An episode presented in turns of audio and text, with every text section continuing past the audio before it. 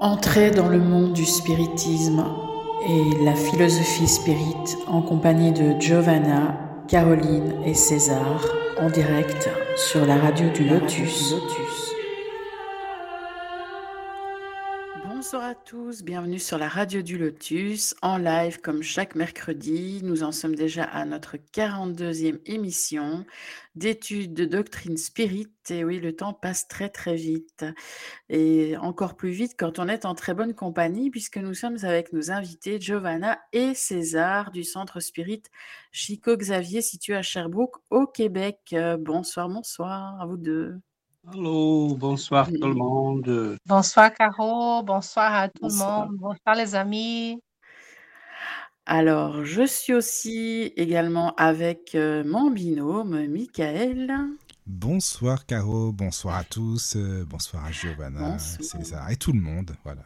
Bonsoir Michael. Et notre fidèle participant, Daniel. Bonsoir à tous. Bonsoir Daniel. Bonsoir, bonsoir. Alors ce soir, le thème de l'émission s'appelle les conséquences de nos conceptions.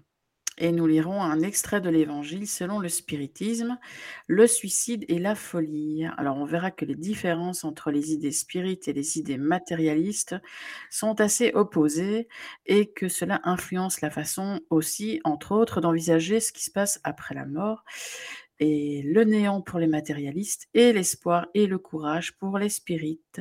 Nous allons parler de tout ça avec nos invités que vous pouvez retrouver sur la page Facebook le centre Chico Xavier, sur YouTube aussi et sur le site chicoxavier.ca. Je crois que j'ai tout dit, hein, Giovanna? Oui, oui, merci Caro, c'est parfait. Voilà. Et donc, si vous avez des questions ou des témoignages, eh bien, n'hésitez pas, contact lotus.fr. Voilà, voilà. Eh bien, nous pouvons commencer. Merci, Caro. Merci. Super, super. Je pense qu'on pourrait commencer par les petits extraits de l'Évangile. Donc, ça, euh, va nous mettre dans, mhm. Oui, Caro a déjà fait une petite introduction, donc on, pourrait commencer avec la lecture. D'accord. Donc c'est chapitre 5, extrait de l'Évangile selon le spiritisme, le suicide et la folie. L'incrédulité, le simple doute sur l'avenir, les idées matérialistes en un mot sont les plus grands excitants au suicide. Elles donnent la lâcheté morale. Et quand on voit des hommes de science s'appuyer sur l'autorité de leur savoir pour s'efforcer de prouver à leurs auditeurs ou à leurs lecteurs qui n'ont rien à attendre après la mort, n'est-ce pas les amener à cette conséquence que s'ils sont malheureux, ils n'ont rien de mieux à faire que de se tuer? Que pourrait-il leur dire pour les en détourner? Quelle compensation peuvent-ils leur offrir? Quelle espérance peuvent-ils leur donner? Rien d'autre chose que le néant, D'où il faut conclure que si le néant est le seul remède héroïque, la seule perspective, mieux vaut y tomber tout de suite que plus tard et souffrir ainsi moins longtemps. La propagation des idées matérialistes est donc le poison qui inocule chez un grand nombre la pensée du suicide, et ceux qui s'en font les apôtres assument sur eux une terrible responsabilité. Avec le spiritisme, le doute n'étant plus permis, l'aspect de la vie change le croyant se prolonge indéfiniment au-delà de la tombe, mais dans de toutes autres conditions. De là, la patience et la résignation qui détournent tout naturellement de la pensée du suicide. De là, en un mot, le courage moral. Voilà, voilà. Merci, merci beaucoup, Caro. Merci. Merci, merci. C'est vraiment là, on a un petit texte euh, de l'Évangile selon le spiritisme. Et ce qu'on propose aujourd'hui, c'est en fait une réflexion sur euh, quelles sont les retombées, les conséquences de nos croyances euh, et comment ces croyances-là peuvent affecter les, les, différents domaines de notre vie. Donc, Évidemment, euh, dans ces chapitres de l'Évangile, Alain Kardec nous propose une réflexion sur la question du suicide. Et à son époque, j'ai remarqué ça dans plusieurs de, ces, de ces textes. Euh, Kardec avait toujours euh, une inquiétude par rapport à la question du matérialisme, des idées matérialistes. Euh, assez souvent, les gens lui, posaient la question, mais que fait-on des catholiques, que fait-on des protestants, des juifs, des musulmans? Et Kardec disait toujours, mais pourquoi s'inquiéter de ceux qui ont déjà une croyance, qui croient à Dieu, qui croient à l'immortalité? Ces gens-là ont déjà euh, tout ce qu'il faut. Donc, pas besoin qu'ils deviennent spirites ils peuvent connaître le spiritisme et continuer d'être ce qu'ils sont. Donc, ils ne s'inquiétaient pas beaucoup de convertir les gens, mais ils disaient, je m'inquiète plutôt de ceux qui n'ont aucune croyance, qui euh, croient que la vie n'est que la matière, qu'après la mort, il n'y a rien, que l'être humain n'est qu'un ensemble de molécules et des, atomes qui vont s'éparpiller dans la nature après, donc, euh, il était très inquiet des conséquences de ces idées matérialistes et disons qu'à son époque, ça commençait à devenir quelque chose de très euh, présent en, Europe et surtout en France. Donc, euh, à ce moment-là, on voit dans l'Évangile selon l'espiritisme et dans tous les textes, cette, cette inquiétude-là, cette préoccupation de faire ressortir les conséquences des idées spirites par rapport aux idées matérialistes. Euh, je crois que euh, nous vivons présentement dans un moment assez particulier parce qu'on a comme une dilution des croyances. On ne sait jamais à quoi la personne croit.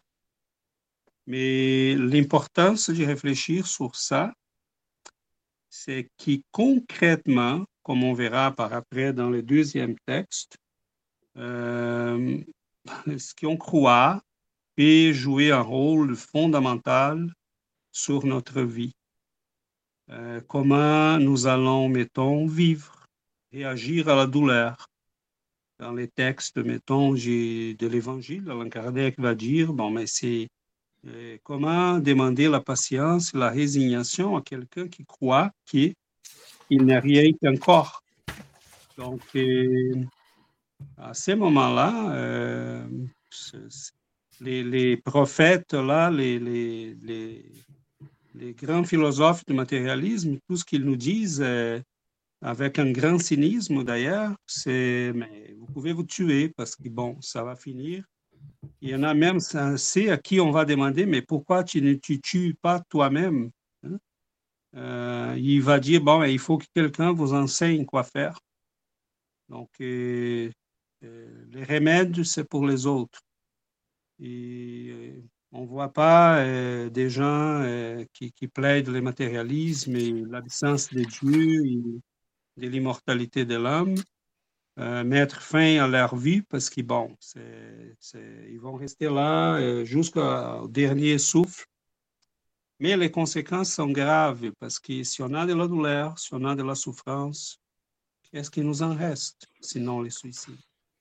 Donc, euh, les conséquences de tout ça commencent à se présenter. L'avortement généralisé, c'est une des conséquences parce que s'il n'y a pas une âme, si c'est mon confort qui, euh, qui compte, si c'est mon bien-être, mes plaisirs, parce que je ne pense pas qu'on peut parler de bien-être dans ces cas, mais mon plaisir de continuer à faire ce que je veux sans les, être dérangé par euh, une grossesse de neuf mois.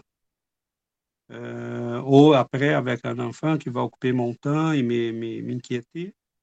Euh, si il nous en reste que euh, cette conception, euh, on voit là que si généralise l'avortement, l'aide médicale à mourir devient de plus en plus une demande.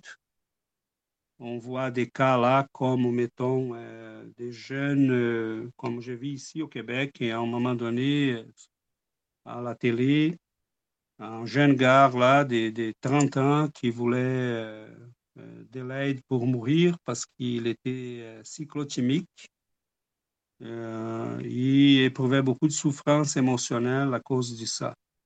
Donc, ça, commence à être compliqué parce que c'est certain que cette personne a une conception de la vie, de soi-même et de la destinée humaine qui rien, euh, qui est un ensemble de molécules, euh, qui tant qu'on peut en profiter pour avoir de plaisir, c'est bien. Si on ne peut plus, ben, on met fin à nos jours et c'est fini la souffrance une grosse illusion d'ailleurs, parce que le spiritisme va nous montrer qu'on ne fait qu'empirer la souffrance et compliquer les choses pour nous-mêmes.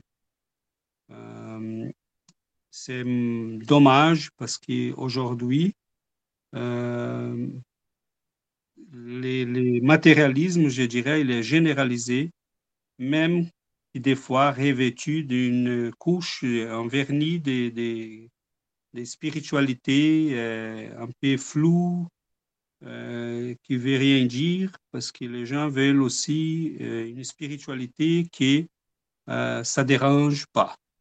Donc, dès que je puisse dire ou faire semblant, ou que je puisse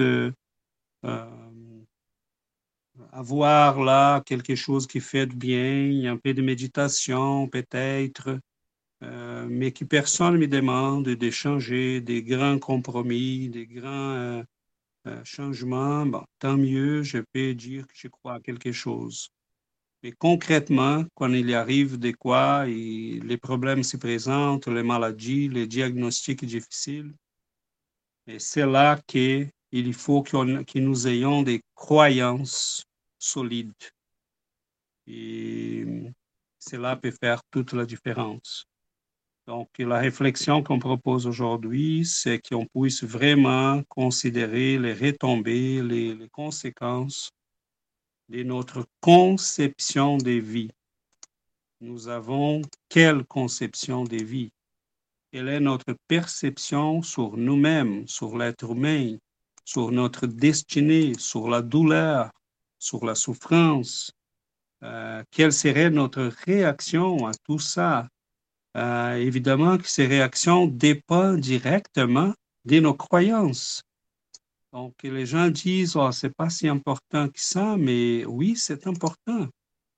Est-ce que je dois procéder à la euthanasie de quelqu'un que j'aime euh, parce qu'il est en souffrance ou je dois attendre? Est-ce que l'avortement n'a pas de conséquences? Parce que bon, c'est qu'un ensemble de molécules.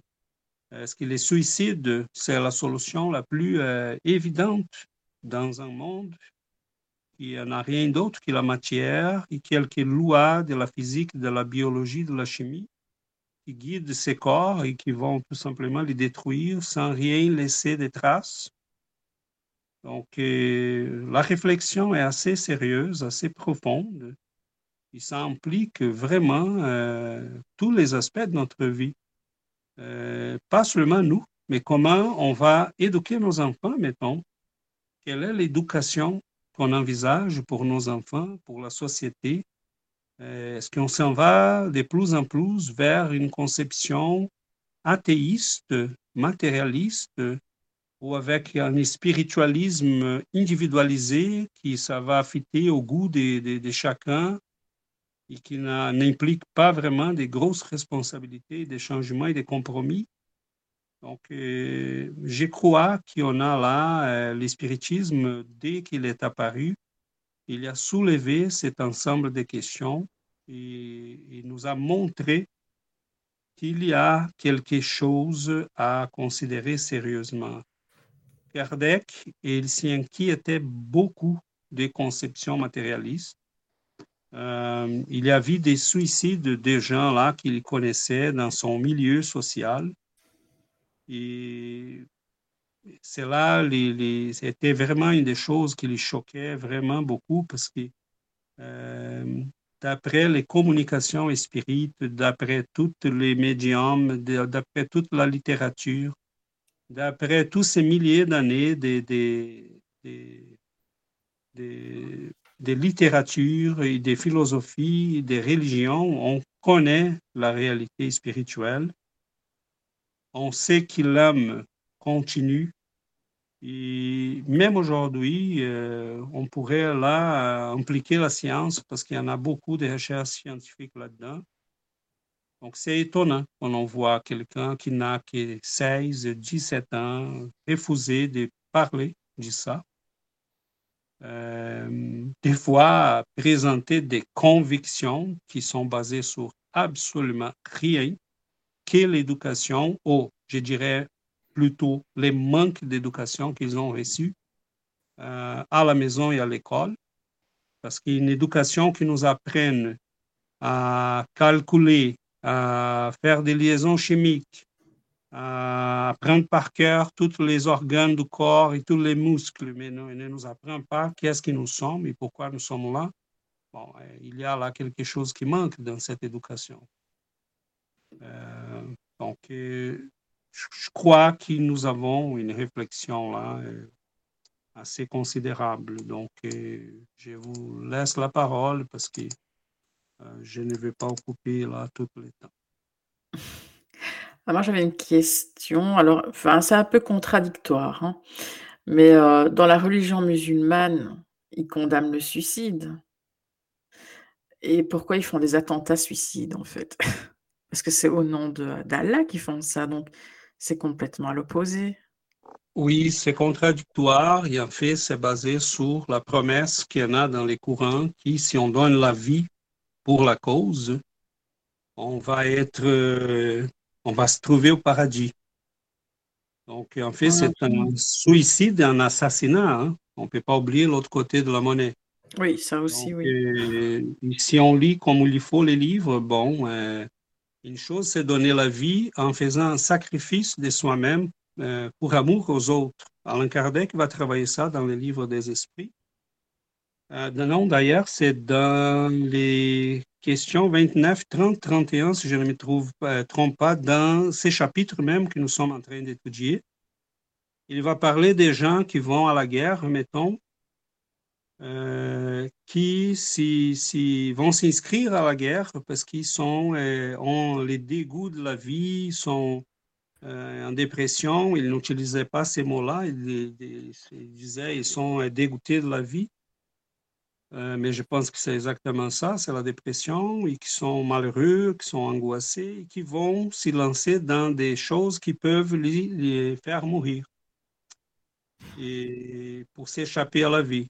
Donc, et, dans ces textes-là, Alain Kardec va dire, euh, c'est différent de la personne qui va à la guerre vraiment pour protéger les siens, ou qui va s'y inscrire comme pompier pour protéger les gens et non pour s'y mettre dans les dangers et faire s'y faire tuer.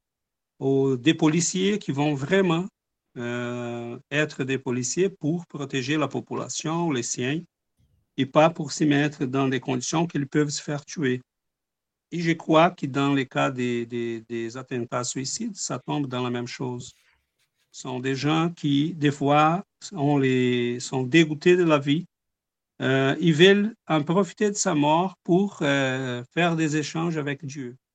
Ils malheureusement sont manipulés par des gens euh, assez ardileuses, on dit, je pense.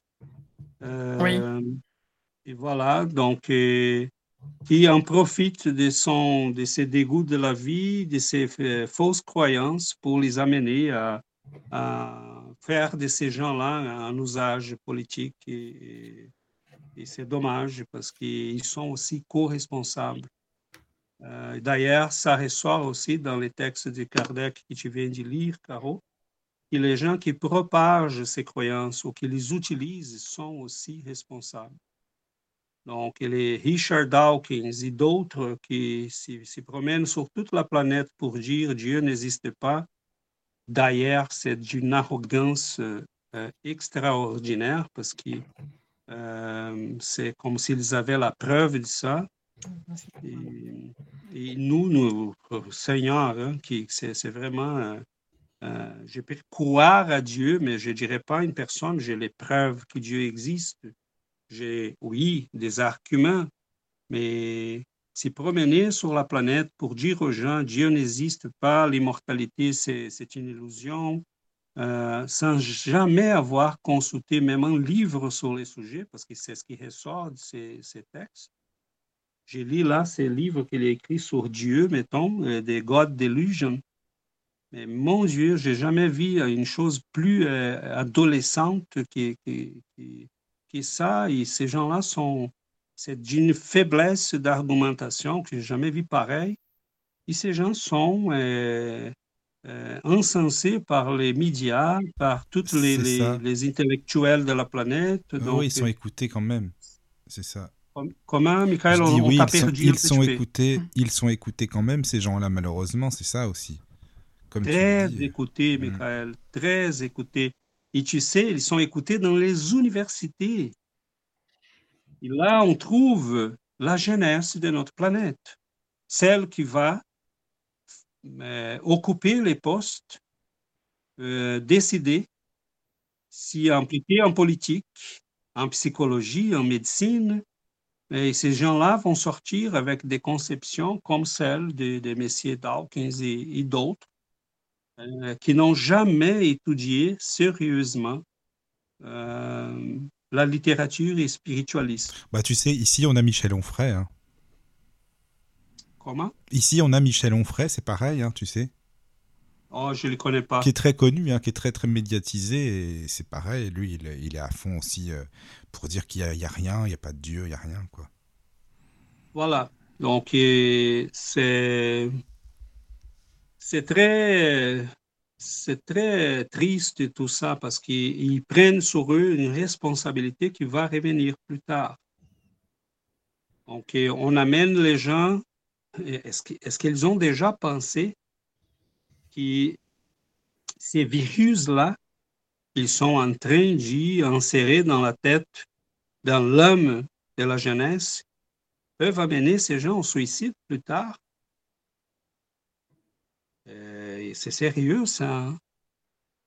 Donc, euh, je crois que euh, c'est Pascal, il y avait un ami qui, à un moment donné, lui a dit, mais, mais comment ça, tu étais avec nous, tu fêtais, tu aimais jouer aux cartes, au dé, on s'amusait, et là, bon, tu commences avec ces trucs de religion, et comment tu peux être certain que Dieu existe il, a donné une réponse, une des plus intelligentes. Il a dit, écoute, je crois qu'il existe.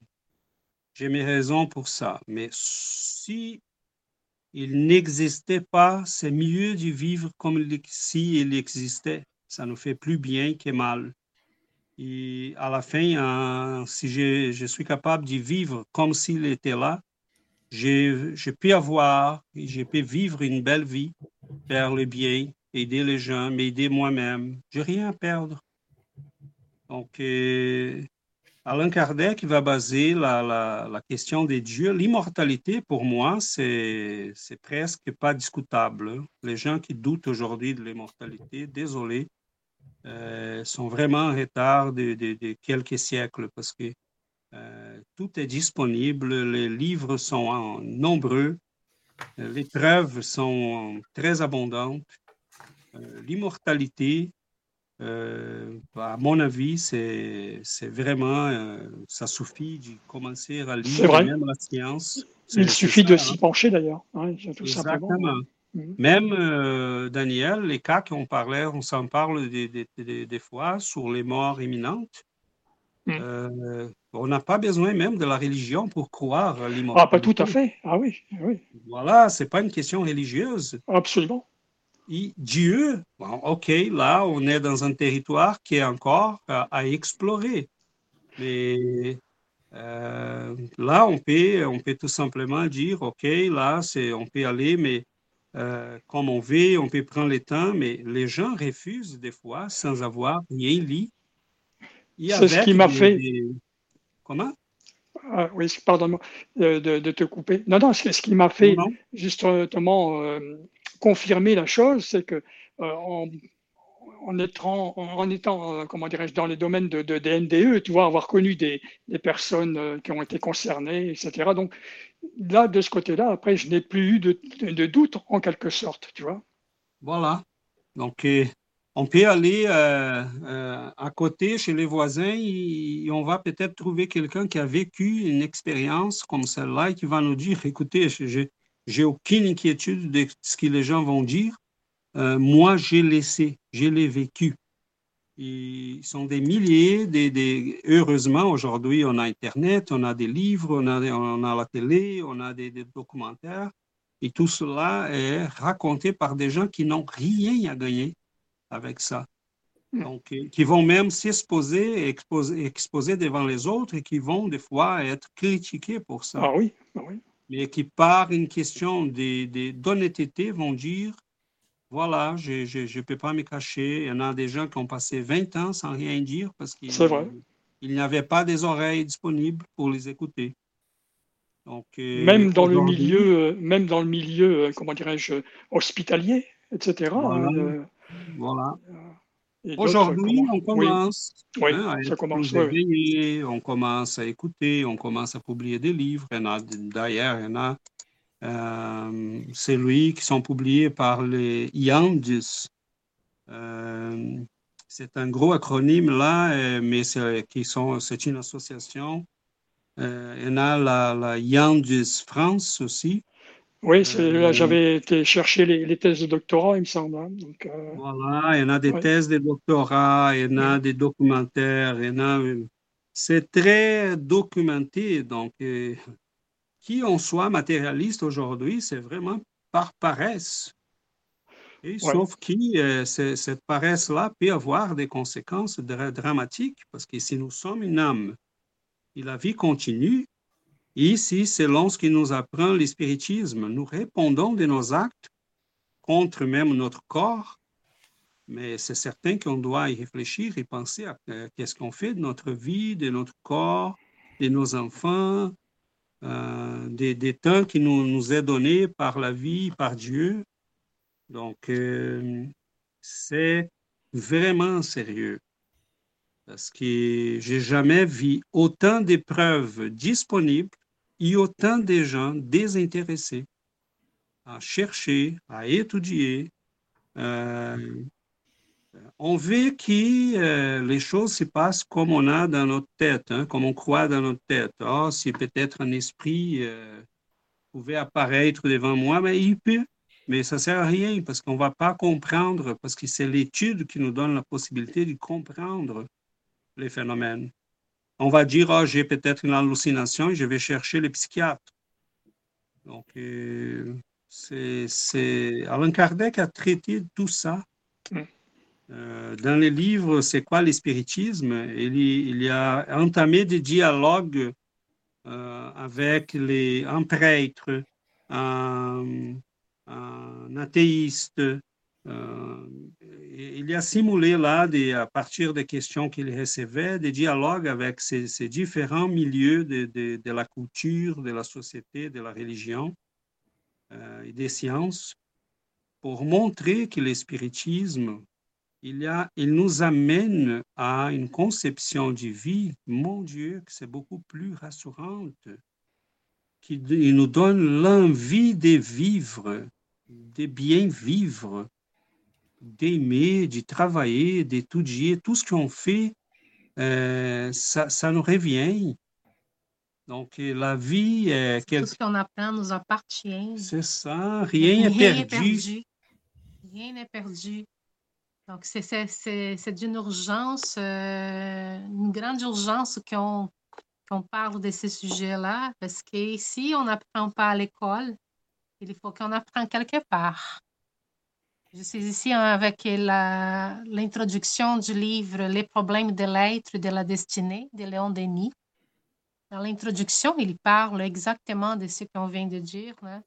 Il, il parle que c'est une constatation douloureuse qui ont, ce qu'ils ont fait. Parce que euh, si on, peut, on peut, euh, on s'y rend compte que dans les, dans les écoles, même euh, dans les universités, Et on apprend beaucoup de choses. On apprend euh, beaucoup de choses qu'on peut appeler des superflus parce que moi, comme enseignante, des fois, les étudiants euh, vont, me, vont, me, demander, mais pourquoi je dois apprendre ça? Mais où est-ce qu'il va être utile ce qu'on fait aujourd'hui? Où est-ce que ça va m'être utile apprendre la trigonométrie ou la géométrie, quelque, quelque chose comme ça, n'importe quoi, mais des fois, les étudiants vont apprendre, ils vont l'utiliser, mais d'autres fois, non. Mais apprendre sur la vie, apprendre qu'est-ce qu'on fait ici, pourquoi on est ici, quel est l'objectif de, de, la vie. Ça, c'est essentiel. On va l'utiliser pour toute la vie, les connaissances spirituelles. Donc, c'est quelque chose qu'on va garder avec nous et qu'on va s'en servir pendant toute notre vie. Donc, euh, il faut avoir un espace pour que les enfants commencent dès l'enfance à apprendre sur les spiritualités, sur l'immortalité de l'âme, sur euh, l'éternité, que nous sommes éternels, et pourquoi, euh, quelle est la raison d'être ici en vie. Donc, les conséquences du suicide, les conséquences de nos actes. Euh, donc, ce sont des connaissances qui vont, euh, vont changer notre façon de vivre et on va garder pour toute la vie. Il va nous permettre de s'améliorer. C'est ça l'objectif. Donc, si on n'apprend pas à l'école, si on ne peut pas changer les professeurs tout de suite, mais on peut le faire à la maison.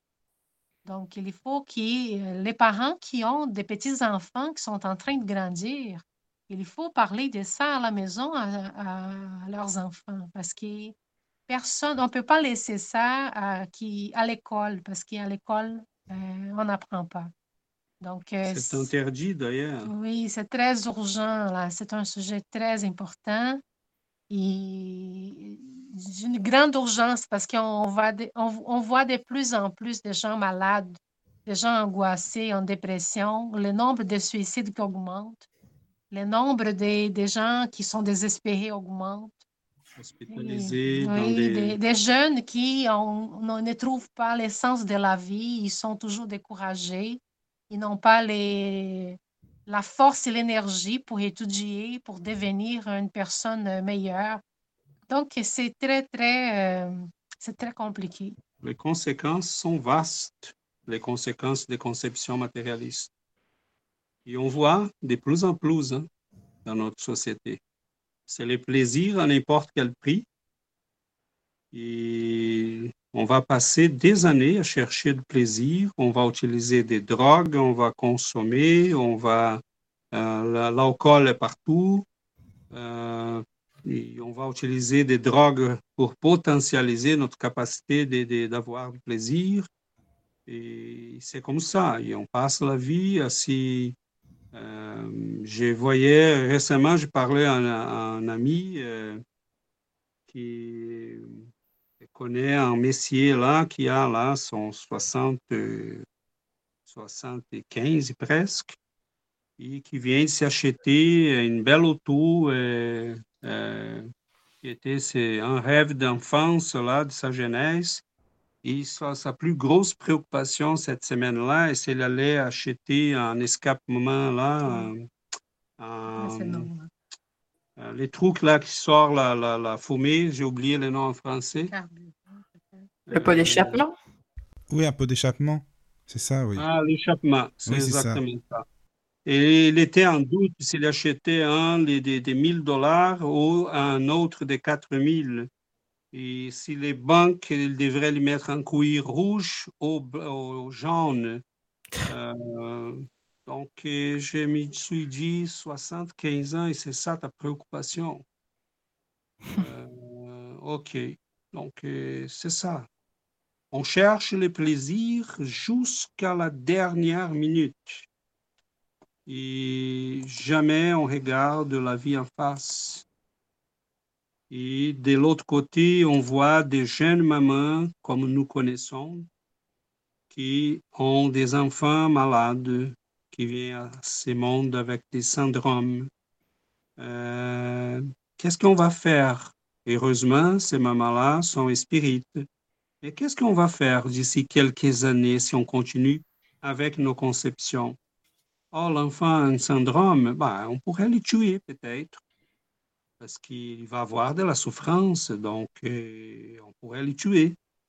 Et là, Messier Hitler euh, a gagné la guerre parce qu'on fait tout ce qu'il nous disait de faire.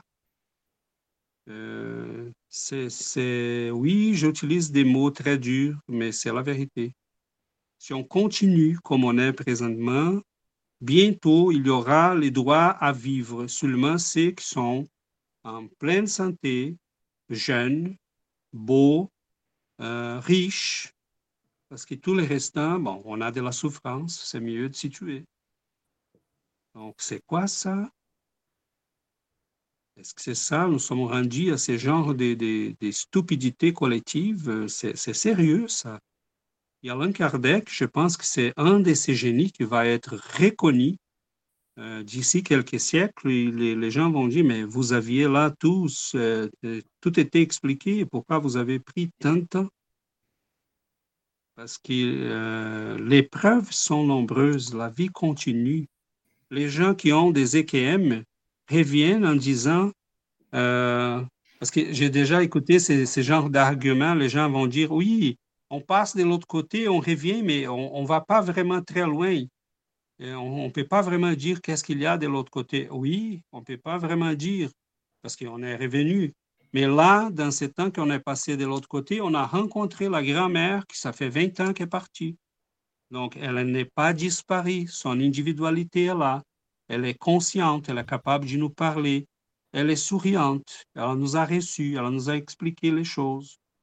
je ne sais pas exactement euh, dans quelle maison elle habite dans les plans spirituels, mais elle habite quelque part.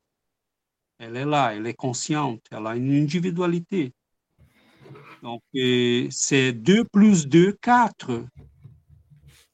C'est tout simplement regarder les preuves que nous avons devant nous.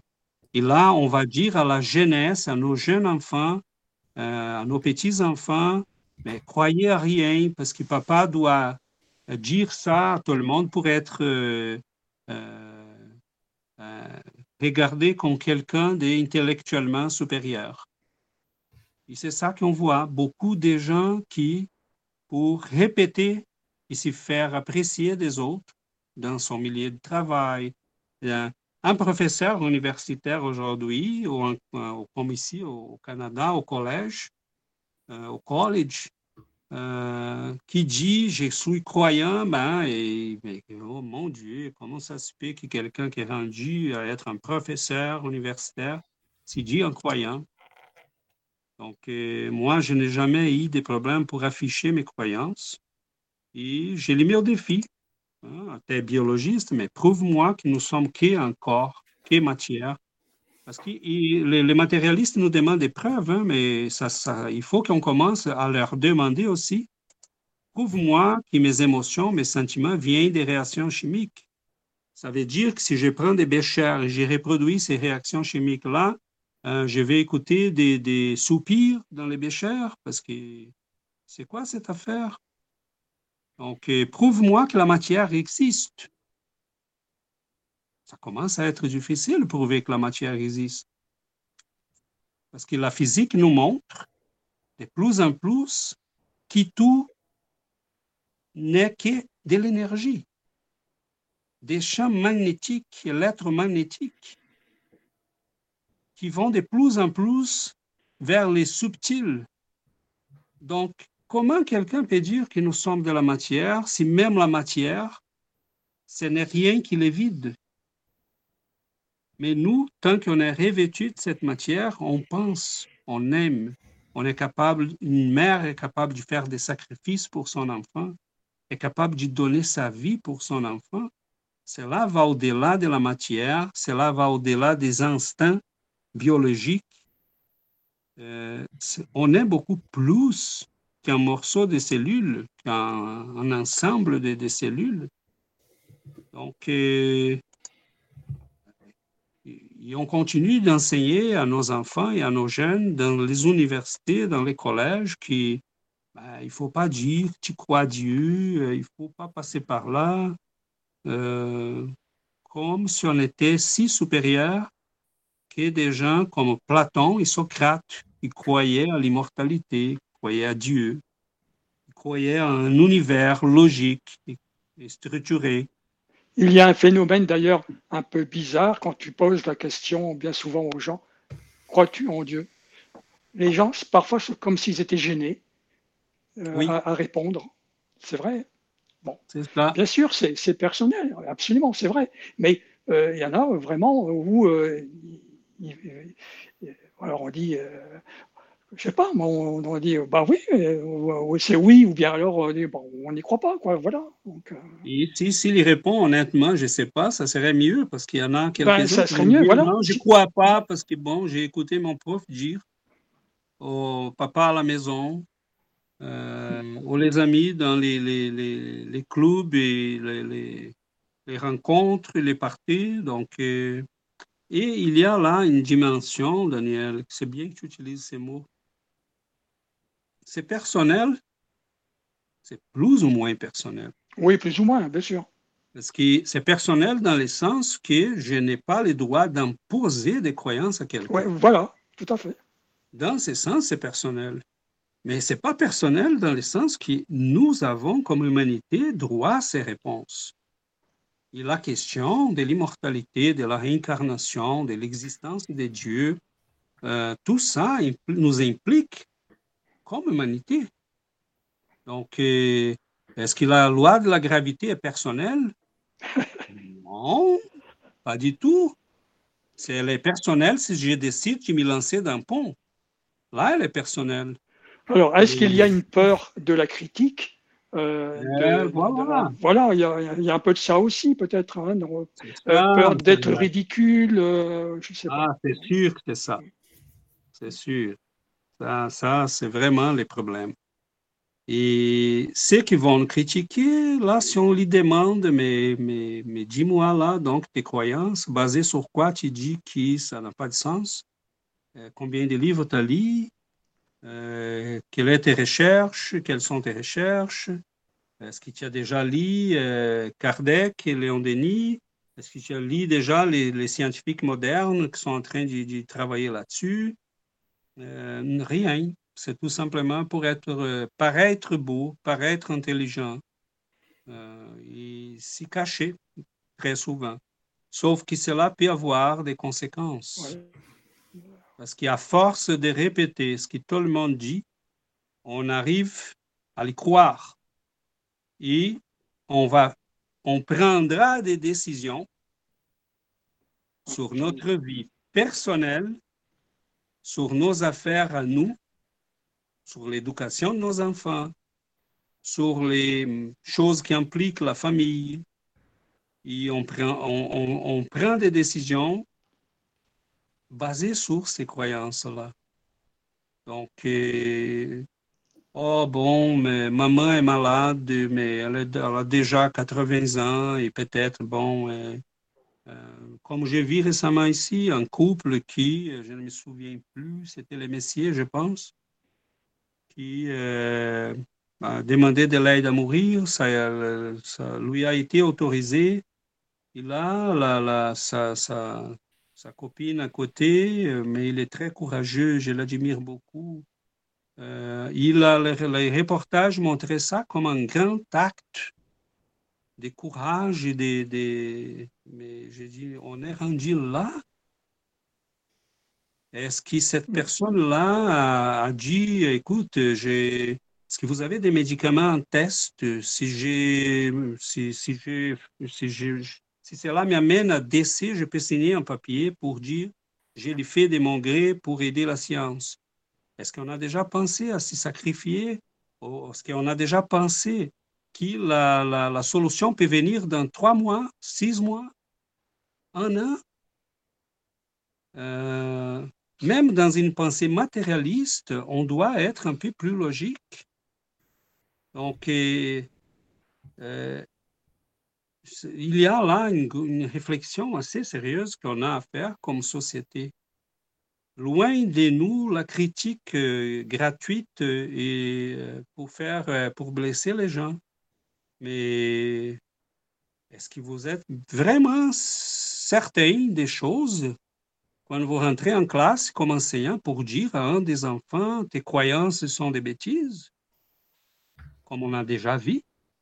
Hein, on a une amie qui nous a raconté récemment qu'elle elle allait commencer à enseigner l'évolution et elle a dit euh, Bon, là, vous qui avez des religions, désolé, je vais vous, euh, euh, vous faire voir là que vos croyances sont que des inutilités.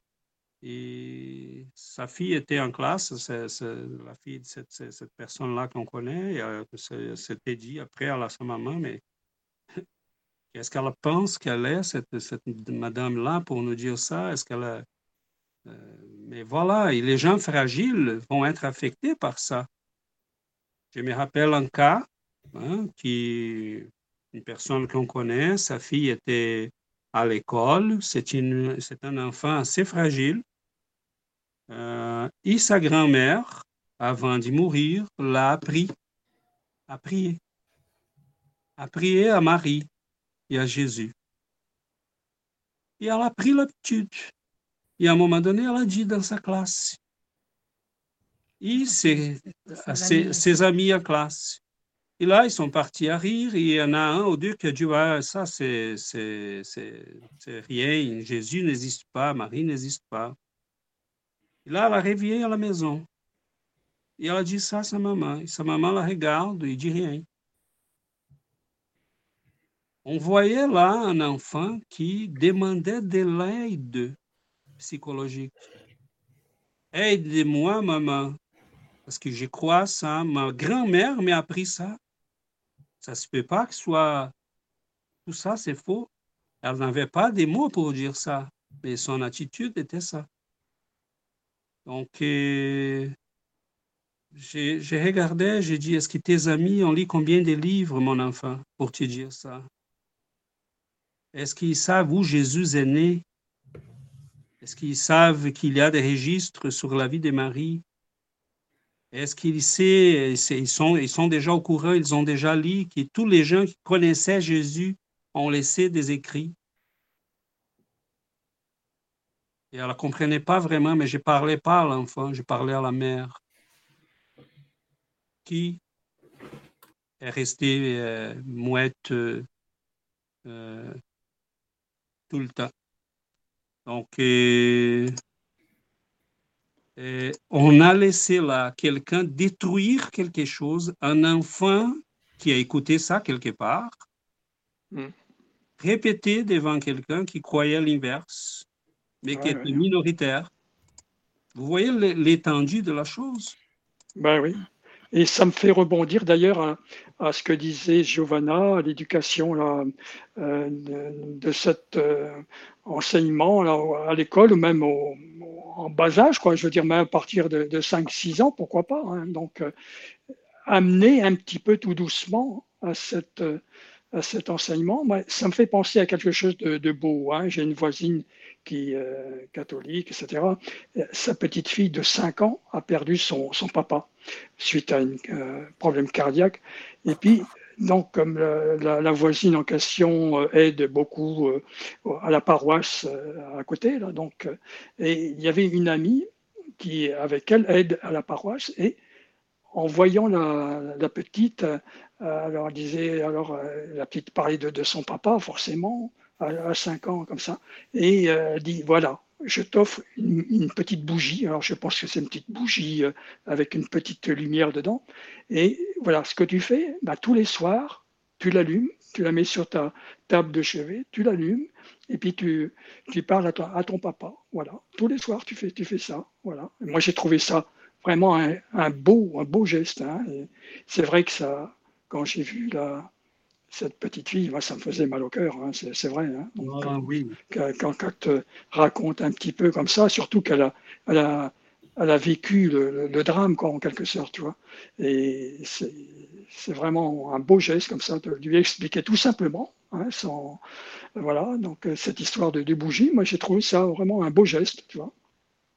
Voilà le, problème, c'est que c'est assez tabou. Les parents n'osent jamais parler de la mort non plus. Hein. Mmh, mmh.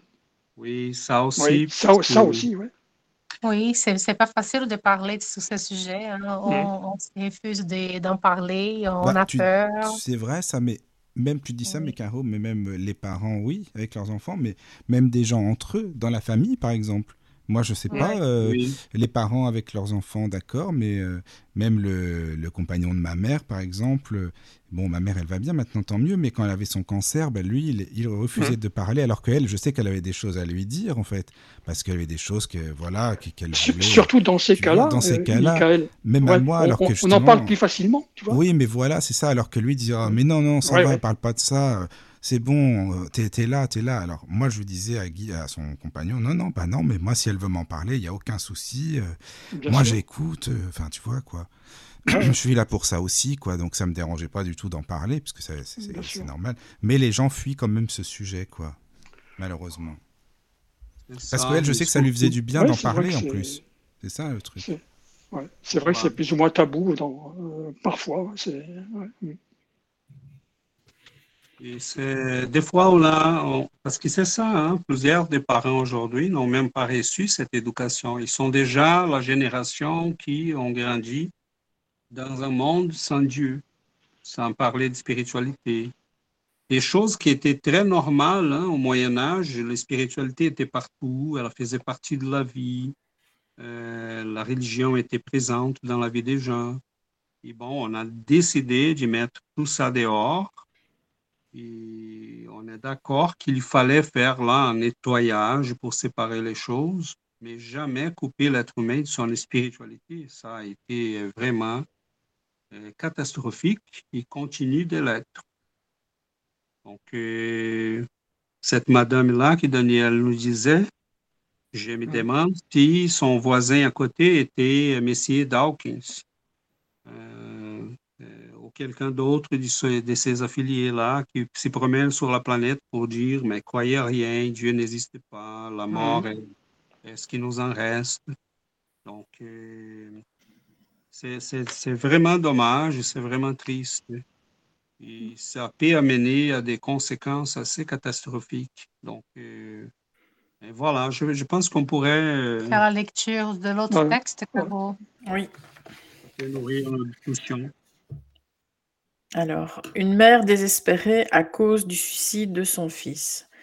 Chico Xavier nous raconte que quelques jours avant l'apparition de sa maladie angineuse qui l'obligeait à réduire les heures de service au public, il y avait dans la file d'attente de ceux qui cherchaient à lui parler une dame d'une grande présence et élégance, même si elle semblait visiblement déprimée. Quand vient le temps de parler au médium, elle s'arrête en larmes en se débattant comme si elle était blessée du plus profond de son être. Elle s'agite tout en criant d'une voix forte et très agitée. Mon fils, Chico, où est mon fils? Rends-moi mon fils, je veux parler à mon fils. Puis elle se jette sur la poitrine du médium. Certaines personnes essaient de la calmer. Chico Xavier essaie de la réconforter avec des mots balsamiques, mais tout semble inutile. Cette douleur de l'âme continue dans une croissance illimitée, comme une mer d'eau qui perce un immense, barrage.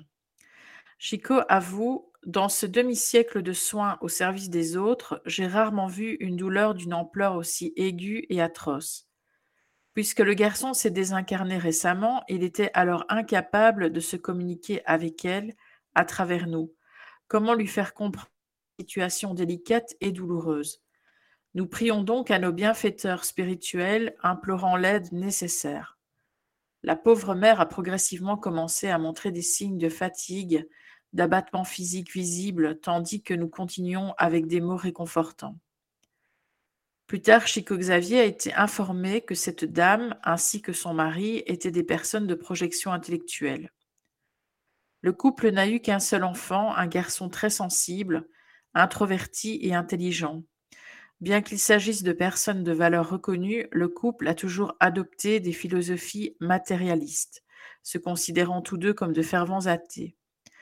Le fils, éduqué par des nourrices, puis dans un collège religieux, s'était montré dès son plus jeune âge réceptif aux sentiments de foi et de recherche de Dieu, dans lesquels il était constamment et amèrement désapprouvé par ses parents. Eux, en tant que membres éminents d'une élite intellectuelle composée de ceux qui ne voyaient dans la religion qu'un opium aliénant, disaient ne pas comprendre la fragilité maladive de leur fils lorsqu'il leur parlait du salut de Jésus, de l'amour du prochain, de la fraternité, etc. Un jour, à l'heure du déjeuner, le couple s'est disputé. Le jeune homme, très ému, reparle du salut offert par Jésus, cette fois critiqué en termes durs par ses parents, blessé et désorienté par ce qu'il vient d'entendre, le jeune homme se rend dans sa chambre et se suicide en utilisant le revolver de son père. L'affaire a beaucoup touché Chico au point de lui faire mal. Il a longuement prié pour cette famille, comme il le fait habituellement pour toutes les mères dans une phase de souffrance intense à cause de la perte des êtres chers. C'était l'une des dernières consultations du médium avant qu'il ne tombe malade. Voilà. Merci, Caro. Et troublant que des parents aussi euh, athées euh, l'envoient dans un collège religieux. C'est normal? C'est ça, c'est intéressant, mais c'est très facile à comprendre. On est là, ce message est écrit en 1977. Et c'est pas un message, c'est un journaliste, Fernando Warm. Euh, et au Brésil, comme ici, ou en Europe, j'imagine aussi, euh, on- les collèges religieux, mettons, les collèges Don Bosco, mettons, sont très reconnus par la qualité de, euh, euh, de leur enseign- euh, enseignement. Donc, en général, les familles riches vont envoyer dans des collèges privés et dans les années 60, 70, les collèges les plus reconnus étaient des collèges euh, euh, catholiques au Brésil. Ben, et- C'était un petit peu le cas quand même en France. hein. Il y a quand même, pas mal de, de, de collèges, les, les- les familles euh, les- de, d'un- de certains, une certaine, euh, comment dirais-je, euh, noblesse, entre guillemets. Euh, ben, c'est vrai qu'ils ils- ils préféraient les envoyer, euh, les faire aller dans les, dans les lycées, euh, collèges privés, hein, effectivement. Voilà. Et euh, au Brésil, contrairement, surtout à cette époque-là, euh, on avait vraiment des, de l'enseignement religieux. Aujourd'hui, difficilement, on va, on va en parler, on aura là peut-être un cours des euh, morales, euh, quelque chose comme ça, euh, dépendamment de- du pays. Mais on avait ce jeune homme-là, il a reçu une influence, une influence certainement dans ces milieux. Il était influencé par ces milieux et cela lui faisait bien. Cependant, il était en face d'un papa et d'une maman qui étaient euh, athées, non-croyants, qui trouvaient tout ça ridicule, qui lui avaient envoyé tout simplement cette école-là, pas pour son enseignement religieux, mais pour son enseignement. Il faut expliquer aussi qu'au Brésil, on a, pour entrer à l'université, on a les concours vestibulaires, euh, vestibulaires qui euh, euh, euh, surtout pour les universités publiques qui sont les plus demandées et qui sont gratuites. C'était très difficile à passer. Mhm. Donc, il fallait aller dans des, les, les parents qui avaient les moyens, envoyer ses enfants à des écoles qui pouvaient vraiment lui donner les, les outils pour passer cet examen-là. Mais dans une école religieuse, évidemment, il a reçu des notions sur l'Évangile, sur Jésus, sur l'amour, sur Dieu. Et il essayait d'y euh, échanger avec ses, parents qui n'étaient pas vraiment à l'auteur, qui trouvaient tout ça euh, n'importe quoi. Et c'est là que je disais que les conséquences peuvent être drastiques parce que là, si on a quelqu'un, un homme fragile, qui, qui on ne peut pas supposer que nos enfants sont comme nous, euh, parce qu'ils sont nés biologiquement de nous. Hein, le livre des esprits nous dit euh, on donne naissance au corps, pas à l'homme. Et cet homme-là, elle a déjà vécu, elle a des besoins particuliers. Euh, Elle vient à, à la, à la quête, à la recherche de, de certaines choses qui lui sont, euh, lui sont propres.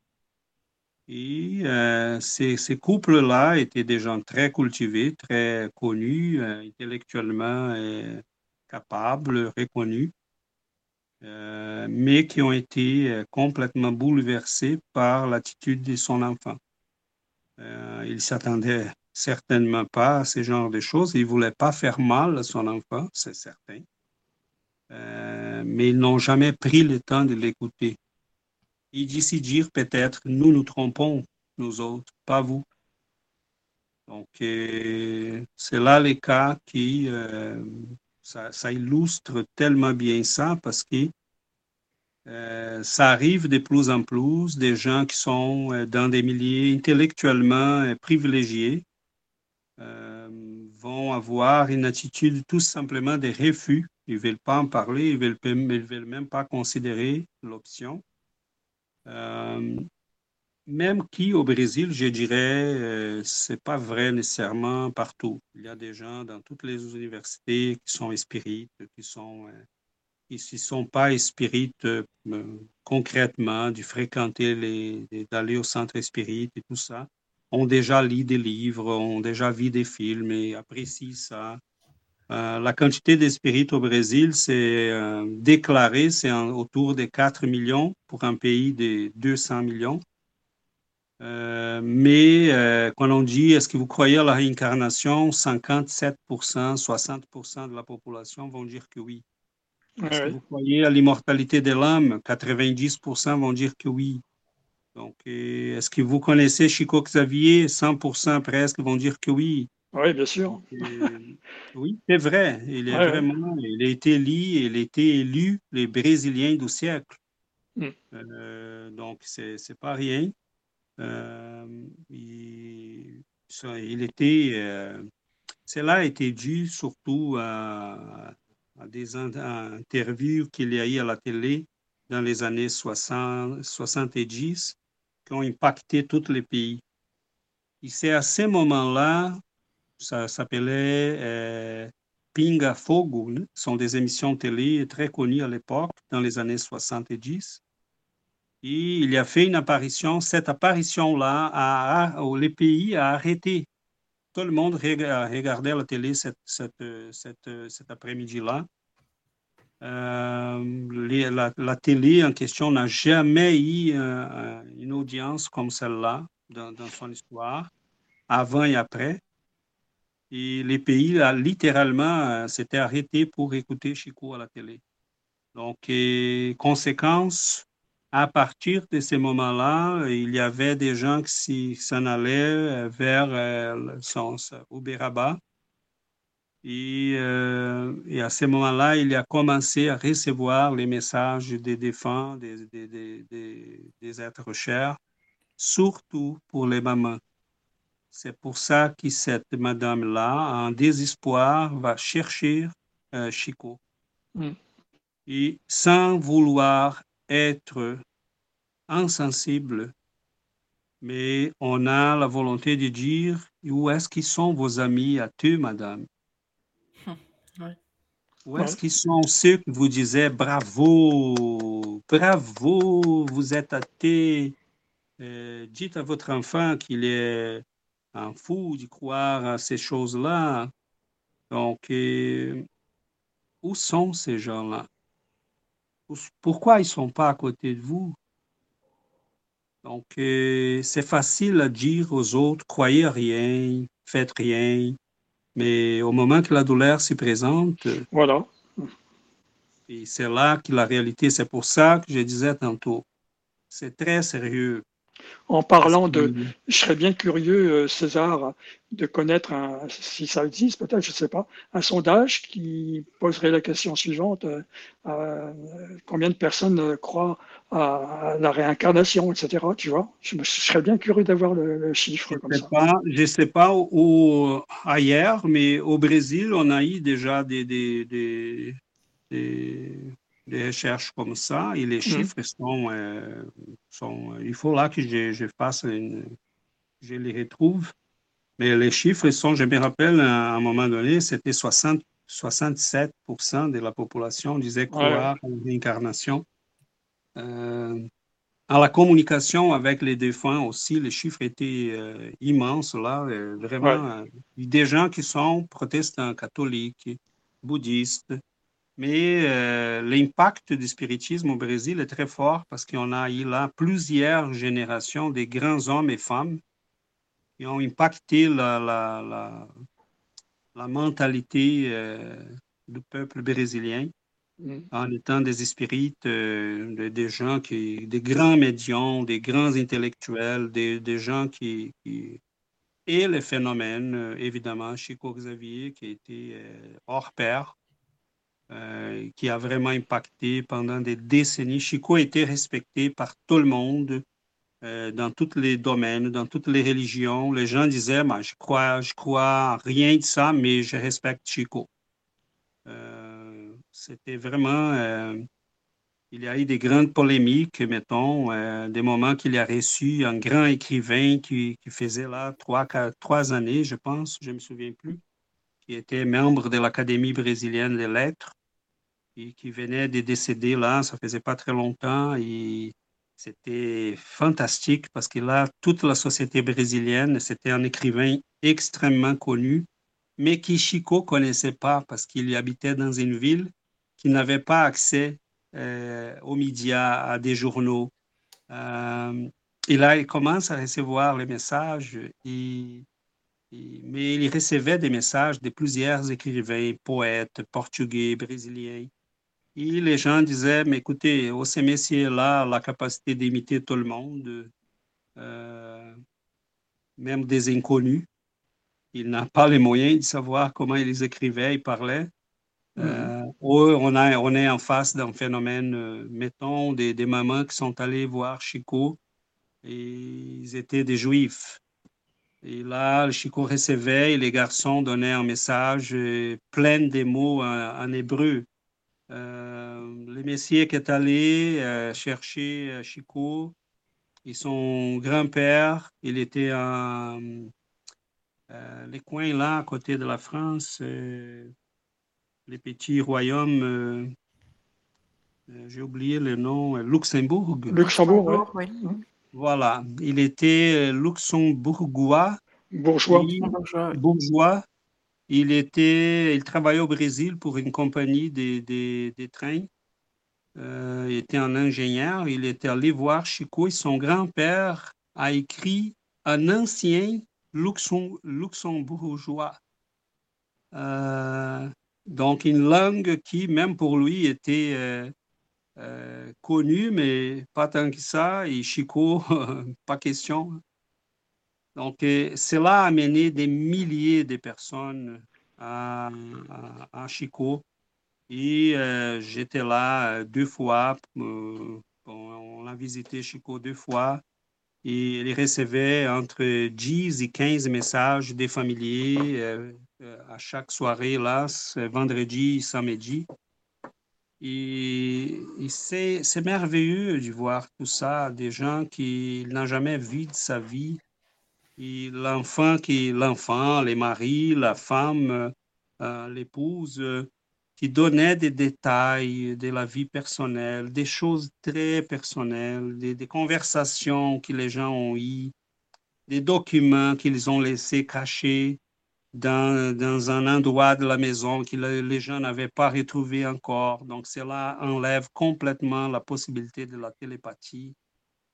Euh, c'est quelque chose, OK? Donc, que les gens aujourd'hui s'y promènent pour dire ces genres de, dans les universités comme s'ils étaient vraiment les, les, les, de l'humanité. Désolé, c'est vraiment de l'ignorance euh, pure et dure.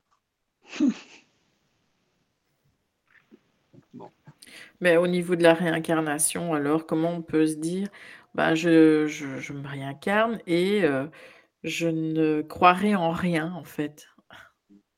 Comment, bah, je ne sais pas, je ne sais pas très bien comment formuler ma question.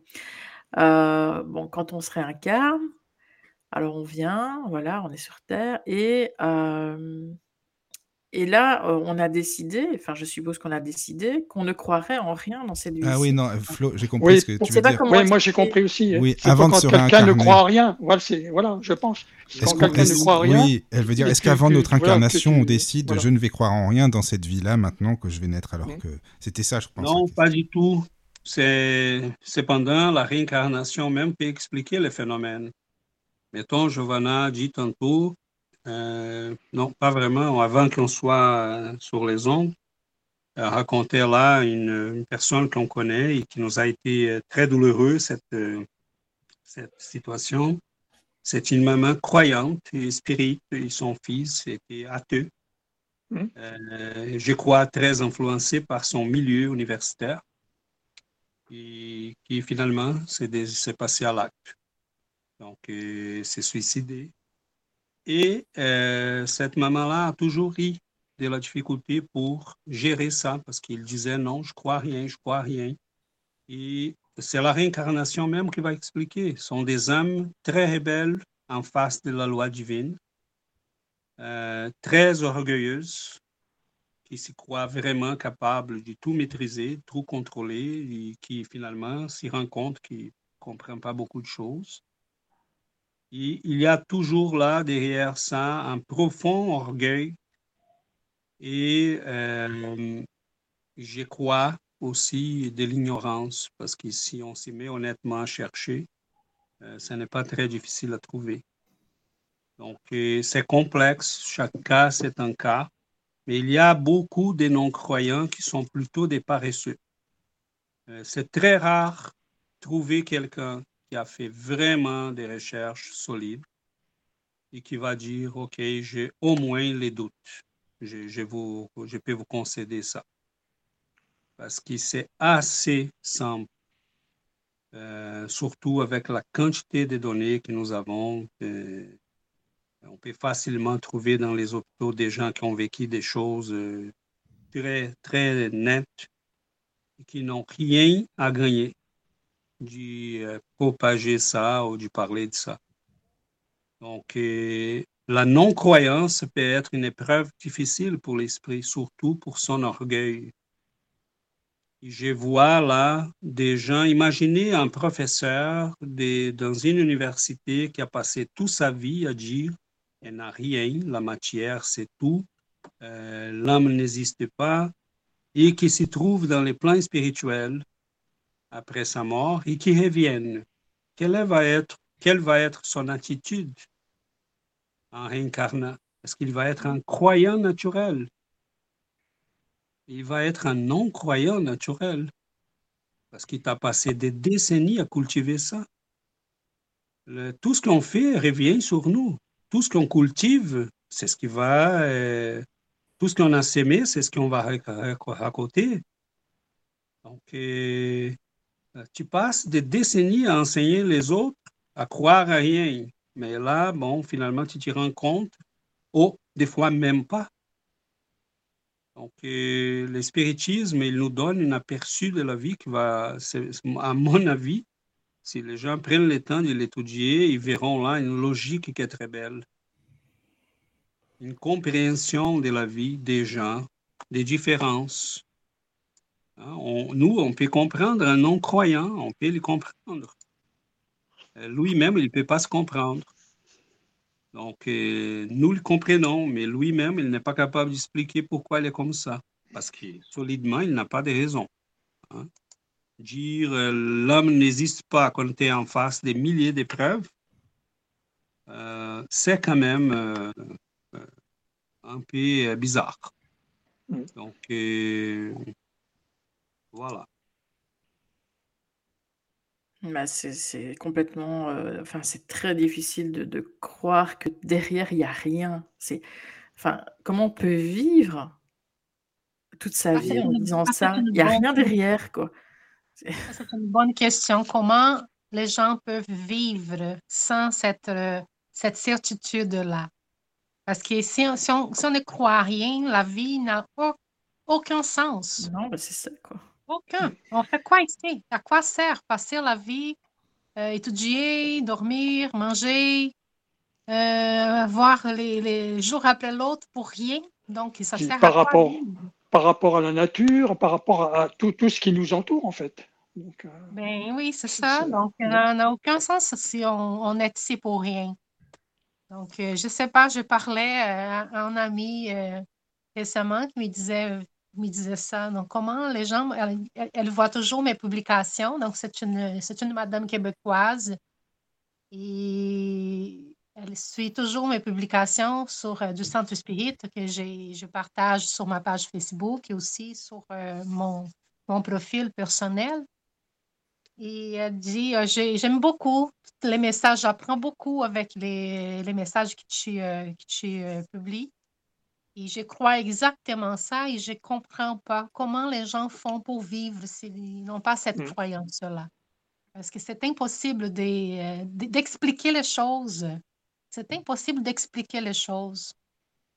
Donc, euh, mais c'est dans notre, c'est dans notre conscience, l'immortalité, la vie après la mort, que nous sommes immortels. Moi, j'ai, je me vois comme ça et, dans, dans, est en moi, là, cette croyance-là. les gens qui s'y refusent, je pense que c'est plutôt par euh, orgueil.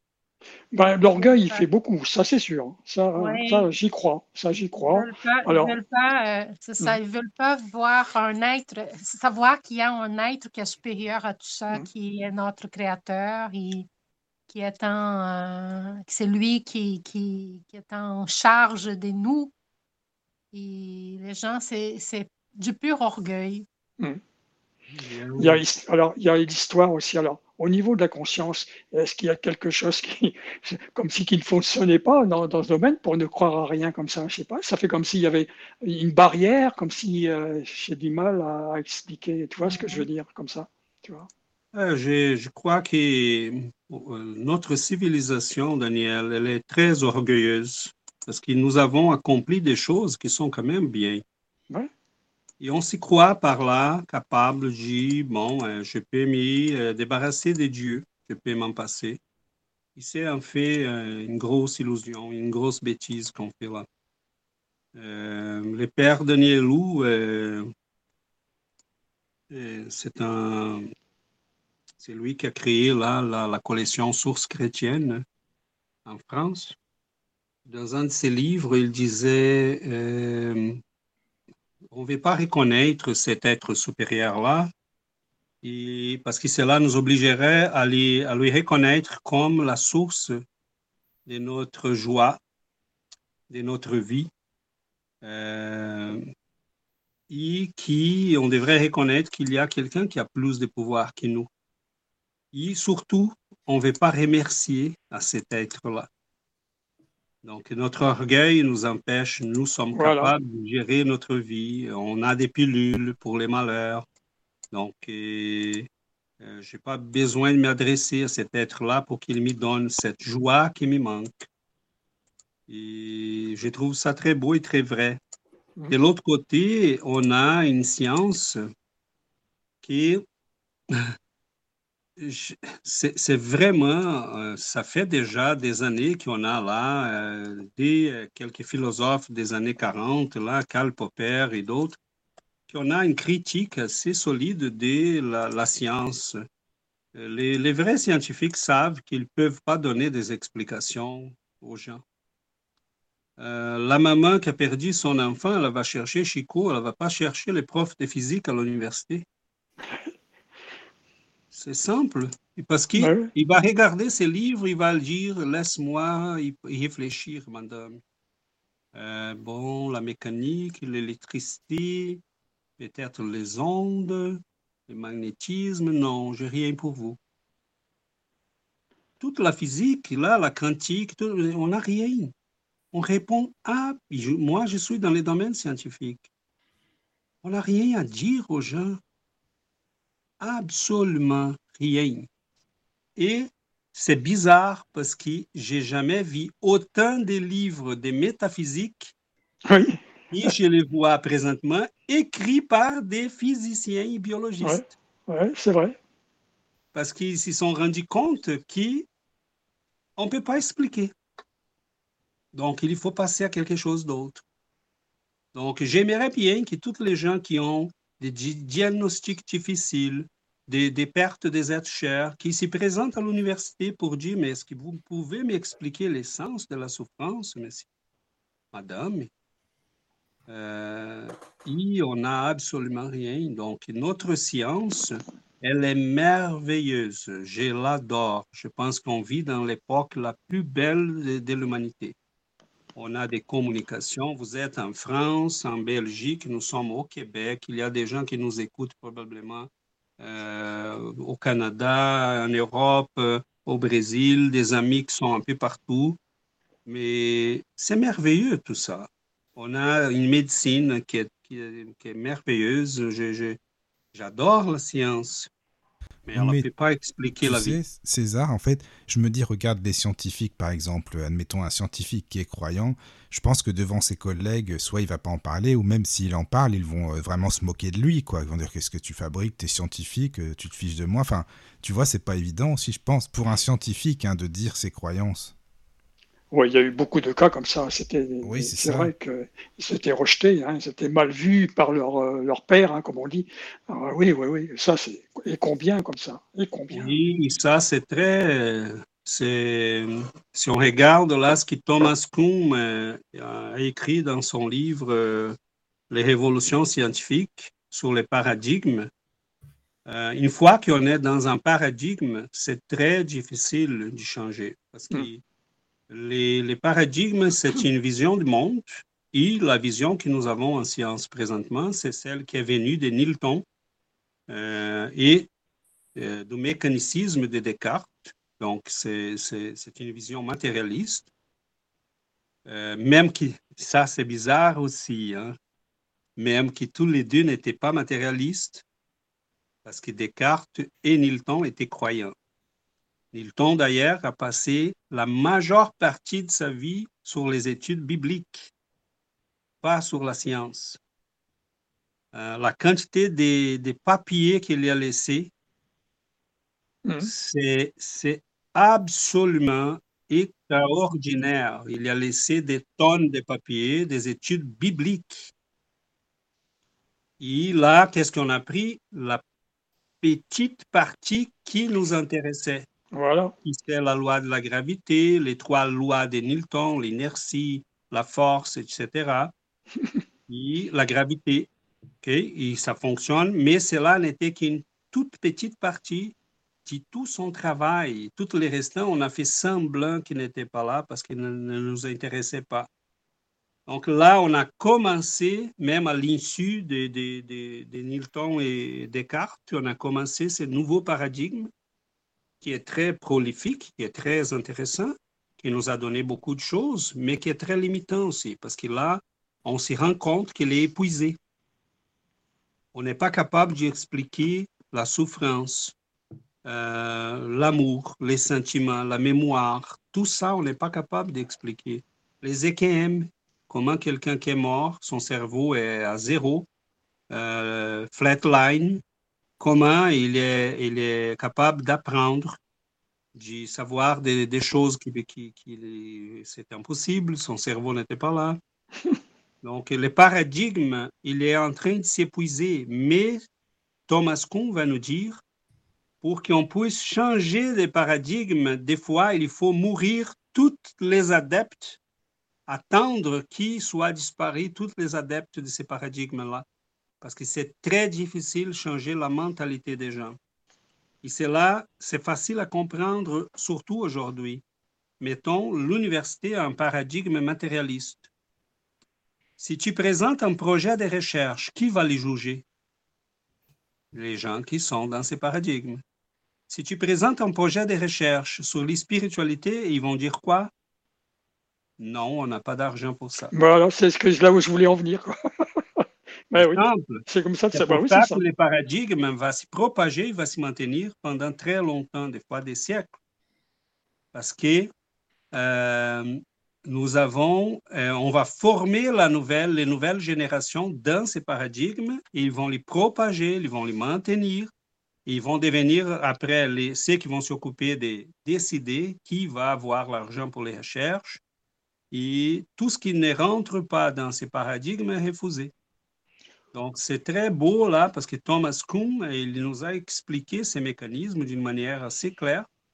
Et des fois, c'est exactement ça. Il faut attendre que tout le monde soit décédé pour qu'on puisse passer à autre chose. Bon, c'est vrai que pour revenir à l'argent, euh, on parlait des pères, hein, de, que ce soit la branche, euh, etc. C'est vrai qu'ils expliquent quand même euh, bien souvent, si on laisse croire aussi les, leurs, leur, comment dirais-je, les gens qui les entourent, aller dans une autre direction, bah, ils n'auraient pas de crédit, justement. Ils le disent eux-mêmes, hein, même les, les, les, responsables de, de laboratoire. Hein, on n'aurait pas de crédit. oui, tout, tout, tout, serait perdu. Donc, Exactement ça. Il y a même des recherches, euh, Daniel, qui ont été commencées. Euh, je me rappelle en cas aux États-Unis, là j'ai oublié le nom de, la scientifique, c'est une madame euh, qui a publié un livre dans les années 80 qui été très reconnue sur les énergies là, mettons, avec les photos kirliennes, qui prenaient l'aura des, des, objets, des plantes, des, et elle a commencé, il a, à un moment donné, l'université en question était une université financée par les protestants. Et à un moment donné, en face des conclusions à qu'elle arrivait, ils ont dit euh, bon, peut-être on n'a plus d'argent. Oui. Et sa recherche a été coupée. Donc, euh, c'est très rare des cas, comme on a vu, mettons, pour euh, celui d'Ian Stevenson, qui avait un groupe de recherche euh, à l'Université de Virginie aux États-Unis qui euh, demeure là encore, ces groupes de recherche. Il a été pris par d'autres, des, continuateurs. Mais je crois que c'est probablement parce qu'il trouvait lui-même les ressources pour financer ses recherches. Oui, c'est ça. Hein. Puis il y a beaucoup de mais bon, aux États-Unis, ils ont l'avantage, il y a beaucoup, beaucoup de mécènes. C'est, ça qui fait leur, un peu leur force financière. Une fois qu'on a l'argent, les gens vont dire OK, si vous êtes fou et vous voulez euh, mm. travailler dans ces domaines, c'est à votre compte risque. Mais finalement, Ian Stevenson est devenu quelqu'un reconnu mondialement. Donc, à la fin, je pense que même ces livres ont financé ces recherches parce qu'ils sont 20 cas euh, suggestifs de réincarnation-là été publiés.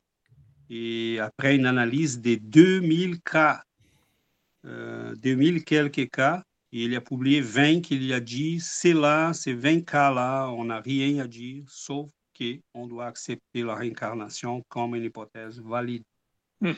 Euh, et c'est devenu un best-seller mondial. Et bon, à ce moment-là, je pense qu'il y a eu les ressources pour financer ses recherches, son groupe de recherche.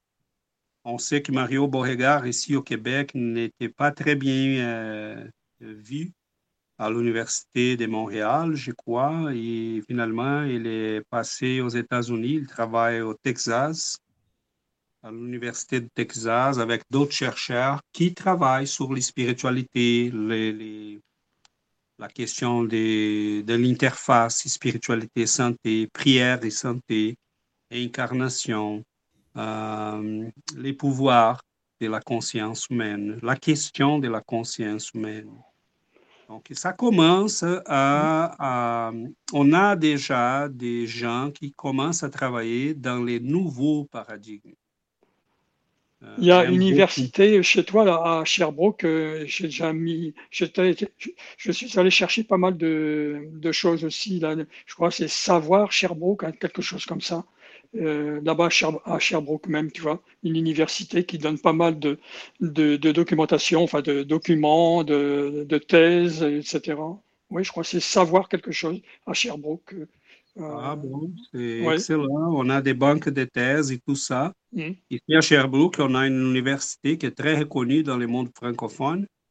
Euh, les, départements de recherche sont vraiment euh, très... ça, j'avais été chercher sur le, euh, sur le son, justement, hein, sur l'acoustique 3D, tu vois, et j'avais trouvé mmh. une thèse de, doctorat, justement.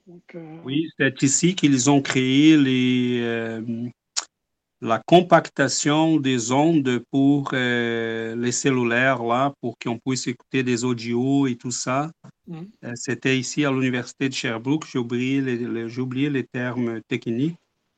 Euh, mais c'est une manière de compacter les ondes pour qu'on puisse, mettons, écouter des audios et tout ça.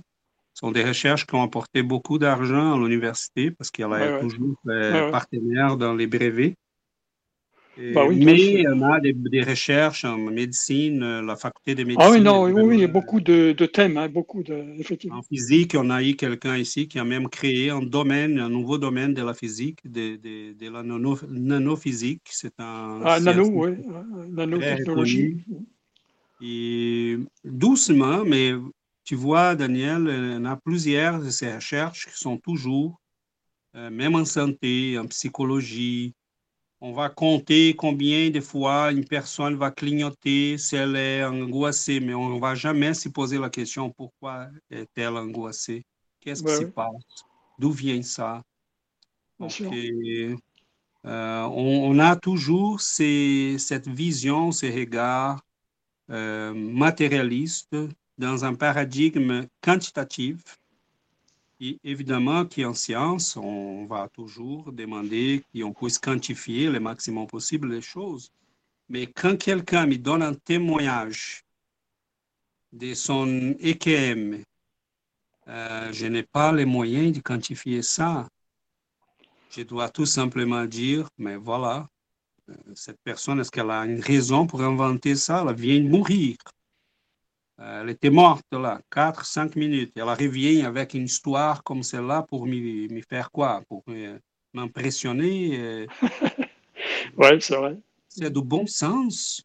oui. Donc, je suis en face, des fois, c'est ma maman, c'est mon oncle, c'est mon ami.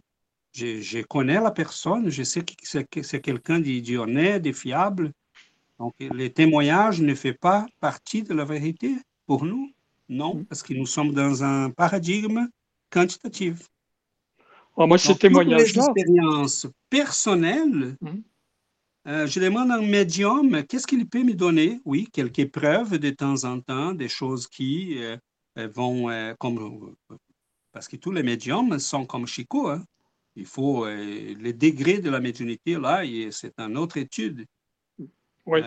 mais les médiums vont nous donner les preuves, plusieurs, nombreuses, mais Comment un médium peut prouver à quelqu'un qu'il voit un esprit, sauf son témoignage et des fois des indices qu'il va donner et qu'il va dire, bon, je vois là une madame à ton côté qui est habillée comme telle, comme elle, et la personne va dire, ah, c'est ma grand-mère.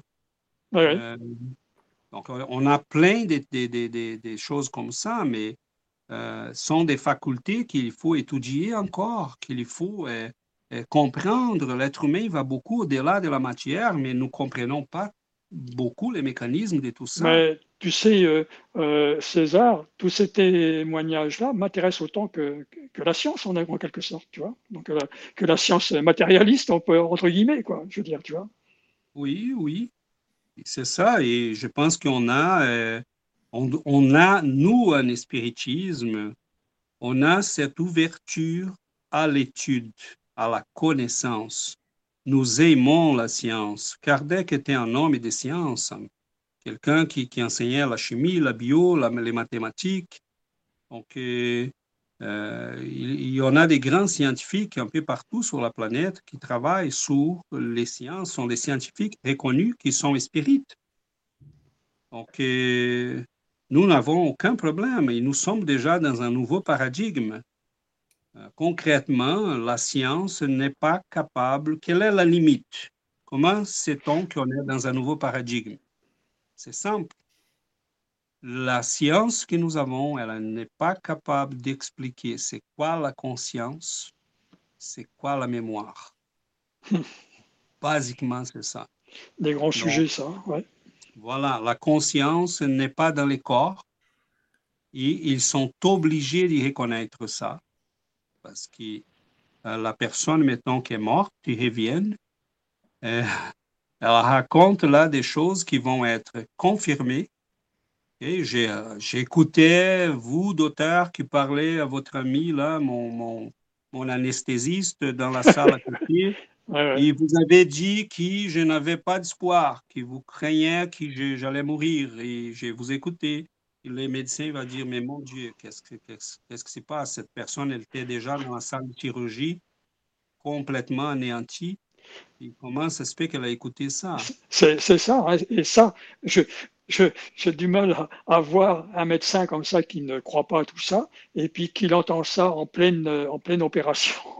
Voilà. c'est, c'est vrai, ça doit le. Des fois, la personne écoute des gens qui étaient loués, hein, qui étaient chez eux. oh, je suis, j'ai pensé à ma maman, j'étais à côté d'elle. Elle, elle était au téléphone, elle a parlé à mon oncle. elle a dit telle chose, telle chose, telle chose. Là, la maman dit oui, c'est exactement ça. J'ai dit exactement ça à ces moments-là.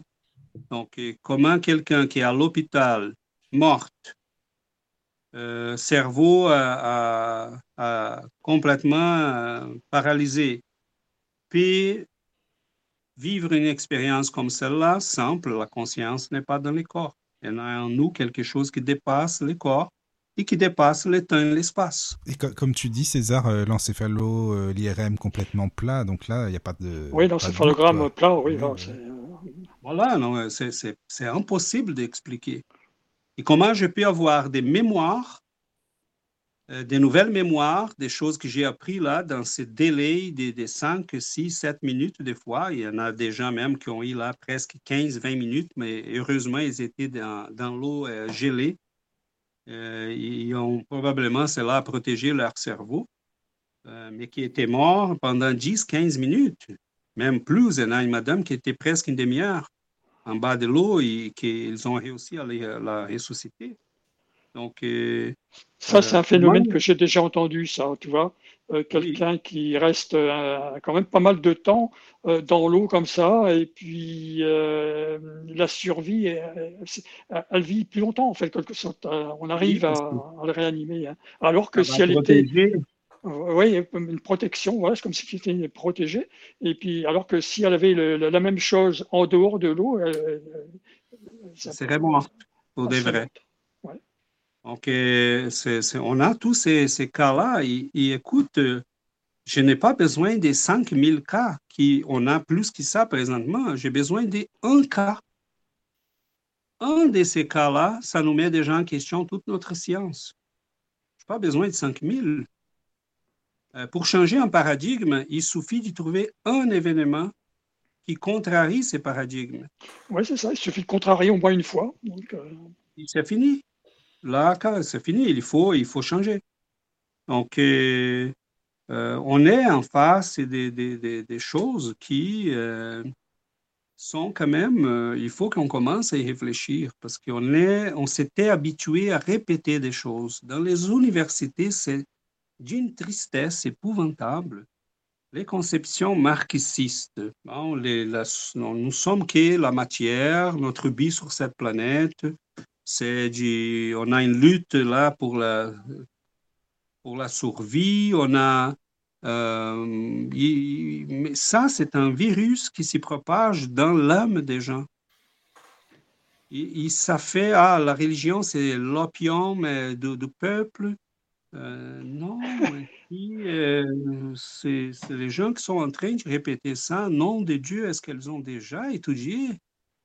Est-ce qu'ils ont déjà, parce qu'ils sont mis là-dedans là, pour étudier la question? Non, on est en train d'y répéter. César, excuse-moi, c'est qu'il y a un truc que moi je trouve contradictoire, c'est que tu vois, les gens, on dirait qu'ils sont de moins en moins ou dans la religion ou quoi, mais plus matérialistes. Et d'un autre côté, tu en as plein quand même qui sont, non pas dans la religion, mais dans des spiritualités un peu bizarroïdes, New Age, un peu tout et rien. Donc je trouve pas que c'est mieux non plus, tu vois ce que je veux dire? C'est un peu. C'est tout est mélangé, quoi. Tu vois ce que je veux dire? C'est un peu. La, question, c'est mieux que, d'être athée matérialiste. Ah oui, mais la question, oui. Ça, c'est sûr. C'est sûr. La question qui se pose, en fait, Michael, c'est en quoi cette spiritualité-là euh, a des impacts sur ma vie? En quoi elle change ma vie? Ouais, mais je pense que c'est plutôt le fun, tu vois ce que je veux dire? Allez, on fait un peu de méditation, on fait un peu de ci, un peu de ça. Moi, je le vois plus comme ça, comme un passer du temps, quoi, tu vois c'est une dérive, une dérive de la spiritualité. En je sais pas. Moi, j'ai du mal, je t'avoue, avec ça. Mais bon, après. Bah, il n'y a qu'à voir le docteur Charbonnier. Hein. Enfin, moi, je trouve qu'il a, il a quand même dérivé. Hein. Donc, ça... Enfin, je sais pas, vous connaissez ou pas? Euh, Oui, oui, enfin, moi, je connais, bien sûr. C'est celui qui, qui parle des EKM Oui, oui, il a- Euh, donc sais un, anesthésiste, euh, donc réanimateur. Et puis, bon, quand- on l'a connu, euh, Michael et moi, lorsqu'il était venu une fois à une radio. hein, donc, il avait commencé à, comment dirais-je, à se rendre compte euh, qu'il avait des, des témoignages comme ça de, de, de personnes qui racontaient euh, bon, des tas de choses là, sur au niveau NDE. Quoi. Bon, après, il a pas bien suivi. hein, oui. Oui, oui, oui, oui, ben, oui, il me semble qu'il avait vécu En sauvant quelqu'un, il a, il a vu quelque chose, en fait. Enfin, il s'est passé quelque chose de Ouais, mais alors, par contre, là où lui, il a dérivé, euh, Ouais. il s'est il est tombé avec quelqu'un qui, qui, qui a fait jouer le côté euh, financier aussi. Hein, pour, euh, Ah, moi, je pense que c'est plutôt ça qui a. Mhm. que- moi, je, je, pense que c'est plutôt ça. Mais je pense qu'en en tant, que médecin réanimateur, je pense qu'il, je pense pas qu'il ait beaucoup dérivé en lui-même dans ce sens-là, tu vois. Bon, maintenant, alors. Après, qui, c'est une autre histoire, cette histoire financière de, de, de comment dirais-je, de faire des, des séances avec 150 personnes, là, etc. Bon, ça, c'est effectivement, ça, c'est, oui, euh, lors de Ouais. croisières qui coûtent voilà, bien cher. ça, c'est toute une organisation euh, euh, gros sous, non, ça, c'est, moi, non, moi non plus, ça, ça, C'est ça qui discrédite aussi. C'est un oui. anesthésiste et puis il part dans, dans le, bah, Dans un autre domaine. et tout ça. ouais. Et, et puis il dérive comme ça, quoi. Donc Ouais, euh, c'est pas crédible, quoi. Là, là, je suis d'accord avec toi. C'est- mal- mal- malheureusement pour lui, c'est vrai, ça, ça décrédite euh, par rapport à ce qu'il était réellement au début. hein, ça, c'est vrai. C'est dommage, ça. hein. Oui, oui, c'est- dommage. Là, je suis d'accord avec toi. Bon, j'avais une, une interview, euh, d'une- il y avait une émission de 2-3 heures avec lui. euh, c'est vrai que c'était très, très intéressant. Alors, mais c'était ses débuts. Hein, il commençait à faire connaître. Alors, lui, il était, lui il a été rejeté par, par ses pairs. Hein, lui, on- au début, euh, c'est vrai. Il l'avait très, très bien expliqué. Voilà. C'est puis, dommage, bon, ça, parce que plusieurs vont toujours, les gens vont toujours, on a, ça c'est le deuxième paradigme hein, dans lequel on est. Il faut que tout passe par l'argent. c'est ça. Donc, et on va écrire des livres, on va faire des conférences, mais, mais il faut me payer ces conférences-là. Euh, Ben ici, j'ai- je trouve ça difficile parce qu'il y Alors. a un côté missionnaire dans tout ça. Mhm. Euh, tu as déjà ta profession, tu es médecin, tu es reconnu, tu as un bon salaire, tu as une belle vie. Donc, et, je ne peux pas dire la- à la personne quoi faire, mais je pense qu'il il perd une belle opportunité de faire un travail euh, de grande beauté, missionnaire, qui va impacter l'humanité, mais qui, là, malheureusement, son dérive, euh, ça va euh, briser et ça va, en fait, euh, impacter négativement la- tout ce qu'il dit, parce que c'est dommage. Et c'est là Oui, c'est vrai. C'est là qu'on comprend, mettons, euh, des gens comme Chico qui ont bien compris qu'il a dévoué toute sa vie à ça, n'a jamais pris un sou. Parce Ouais. qu'il disait, dès que je le fasse, euh, tout ce que j'ai Ouais. écrit là dans ces livres n'aura pas des... des, des- ça- ça- je, vais m'y, je vais m'y mettre dans une condition des des- des questionnements et des doutes par rapport à... Il a gardé toujours là. Évidemment qu'une personne, hein, euh, on a là, on sait que l'argent est nécessaire sur cette planète. Il faut payer là, et même une recherche, on a des fois besoin d'argent. Mais il y a les moyens. C'est dommage, surtout quand la personne n'a pas vraiment besoin, comme un médecin, mettons.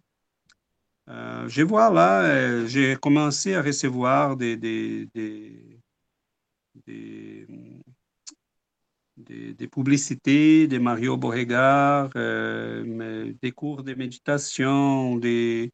J'ai dit, OK, bon, là, je commence à, je commence à ne pas aimer tant que ça.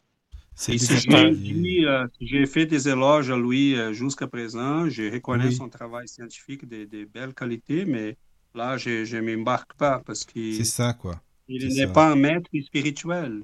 Voilà, et c'est ça qu'il y en a plein qui se prennent pour des gourous, des maîtres spirituels. maintenant. Voilà. C'est ça le problème. Et ils ont laissé là les terrains dans lesquels ils C'est ça. devraient, dans lesquels ils devraient ouvrir euh, Mm. comme des scientifiques pour Oui. éclairer l'humanité. Euh, c'est une chose faire une conférence scientifique sur les sujets, une autre s'y poser comme des, s'y mettre comme des gourous. euh, Oui, c'est ça, quoi. C'est ça. donc là, non, pas question parce que je n'embarque pas. Donc, euh, on a une question ici, Michael. qui est arrivé. Euh, la Ah, question super. était. Je peux, je peux la, la- Ah, vas-y, vas-y, tu peux. C'est de qui? C'est Laurence, je pense. Ah, bonsoir, Giovanna me l'a Laurence. écrit, c'est Laurence. Bonsoir, Laurence. Euh, merci Bonsoir. Laurence de la question. Elle a dit, sais, c'est une, question résumée. Giovanna a résumé la question.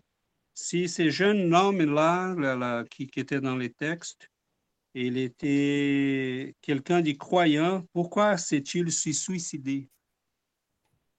Euh, c'est clair la question? Euh, oui. Euh, oui, oui, c'est même très clair et je trouve que c'est une super bonne question. Oui. s'il était un garçon croyant, hein, pourquoi il s'était suicidé?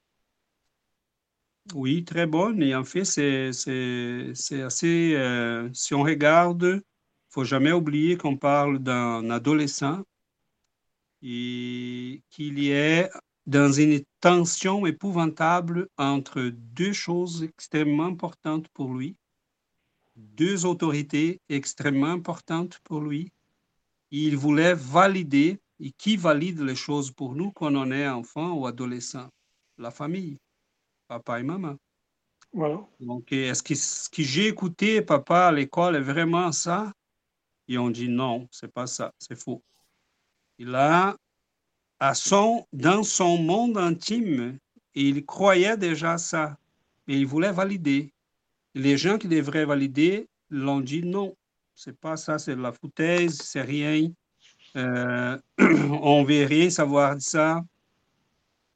Et à ce moment-là, et je crois qu'il s'est suicidé parce que la tension émotionnelle d'être tendu entre ces deux pôles d'autorité euh, lui faisait tellement mal qu'il n'avait pas les moyens de s'en sortir. Et en étant quelqu'un de fragile, comme dit le texte, timide, très intelligent, mais fragile, euh, d'une nature fragile, il a trouvé la solution euh, la plus malheureuse, malheureusement. Donc, je crois que c'est tout simplement ça, Laurence. C'est la tension qu'il vivait et qu'il n'avait pas de solution. Parce qu'il ne voyait pas de changement chez ses parents. Et évidemment, l'Église et la formation religieuse qu'il recevait à l'école n'allaient pas changer pour faire plaisir à ses parents. Donc, il était conquis, tendu entre ces deux pôles de tension qui lui faisait très mal, très, très mal. Donc, euh, en étant quelqu'un de fragile, il a trouvé le suicide comme solution. Euh, voilà. Je pense qu'au moins c'est ça, comme ça que je le vois. Bon. Mhm. Voilà, mes amis, je pense qu'on est en face des choses euh, qu'on y réfléchisse parce que qu'est-ce qu'on fait de nos enfants? On a beaucoup de parents là qui se disent atheux, euh, non croyants, mais je me rappelle même qu'une amie euh, enseignante m'a dit récemment qu'une de ses élèves euh, lui posait des questions en sachant qu'elle était euh, sympathisante de l'espiritisme. Et elle a dit, elle était obligée d'y répondre, mais écoutez, mon enfant, je ne peux pas trop en parler parce que je ne sais pas comment tes parents verraient ça. Et elle a dit, waouh, ils ne verraient pas très bien parce qu'à la maison, ils disent vraiment que euh, spiritualité, l'homme, religion, c'est tout est du non-sens. Et là, elle a dit, bon, peut-être je pourrais t'en parler euh, un peu plus tard. Euh, et on, peut, on peut se faire persécuter, on peut se faire envoyer, on peut perdre notre job parce qu'on a, on a, on a là, on est dans l'univers du personnel. Hein. On peut dire, on peut afficher nos couleurs euh, publiquement tant qu'on ne parle pas en classe, tant qu'on ne parle pas à nos enfants. Mais j'ai quand même le droit d'y dire, si je suis non-croyant, personne ne va me rapprocher ça. Et si cela va amener quelqu'un au suicide plus tard, personne ne va me demander des comptes. Donc, malheureusement, c'est là qu'on est rendu. Mm. C'est très, très complexe parce que on a, c'est certain que la religion, à un moment donné, l'autoritarisme de l'Église n'a pas aidé beaucoup. Euh, et on comprend la réaction euh, des gens. en voulant s'éloigner de la religion, de l'autorité de l'Église. je, comprends tout ça, c'est très compréhensible. Bien sûr. Mais, c'est assez dur parce que, enfin, moi, je, je viens de regarder là. Euh, les personnes qui s'étaient suicidées ont eu droit à une sépulture seulement à partir de 1983. Voilà. C'est dingue, hein Ah oui? Mais où ça, c'est en, Belgique ou en... en... religion catholique, apparemment ah, pour le, je sais pas, catholique Oui, oui, oui. C'est ça, Caro. Il, il, il croyait décourager les gens du suicide pour euh, dire, ben, vous allez en enfer, ah vous n'avez même pas droit à un terrain sain, euh, sain euh, mais c'est vraiment, on, on, est rendu à un moment de, de l'humanité. Kardec a très bien compris ça, qu'il faut de la logique, il faut de l'explication. maintenant que tu parles de ça, euh, Caro, ça me fait penser, c'est vrai, ça, je me souviens d'enterrements de, personnes qui ne n'y croyaient pas du tout, etc. Et puis effectivement, c'était. elle n'a pas droit à la messe, à l'église, rien, quoi, je veux dire, tu vois. Donc, euh, oui, oui, non, mais c'est vrai que quand j'y pense comme ça, toutes les personnes que j'ai pu euh, perdre comme ça étant jeune, euh, oui, c'est vrai. Une chose que je voulais juste, juste un petit mot pour terminer notre émission, on, a, on achève. Mm. Mais là, euh, on, a beaucoup parlé des gens qui ne croient rien, qui ne croient, euh, qui sont matérialistes, euh, les conséquences du matérialisme, les conséquences de nos croyances. Mais nous, nous invitons les gens qui croient, les gens qui voient la vie comme quelque chose du sens, qui ont, qui ont a, une raison pour être ici, que nous croyons en Dieu, que nous croyons qu'il y a une force majeure, un amour infini qui, va, qui, nous, qui nous nourrit dans la vie. Il faut qu'on parle de ça aux gens. Il faut euh, partager les messages. Il faut que les gens aient accès à ces messages. On ne peut pas les cacher, on ne peut pas avoir peur d'en parler. Donc, nous qui croyons, il faut qu'on qu'on fasse les gens savoir.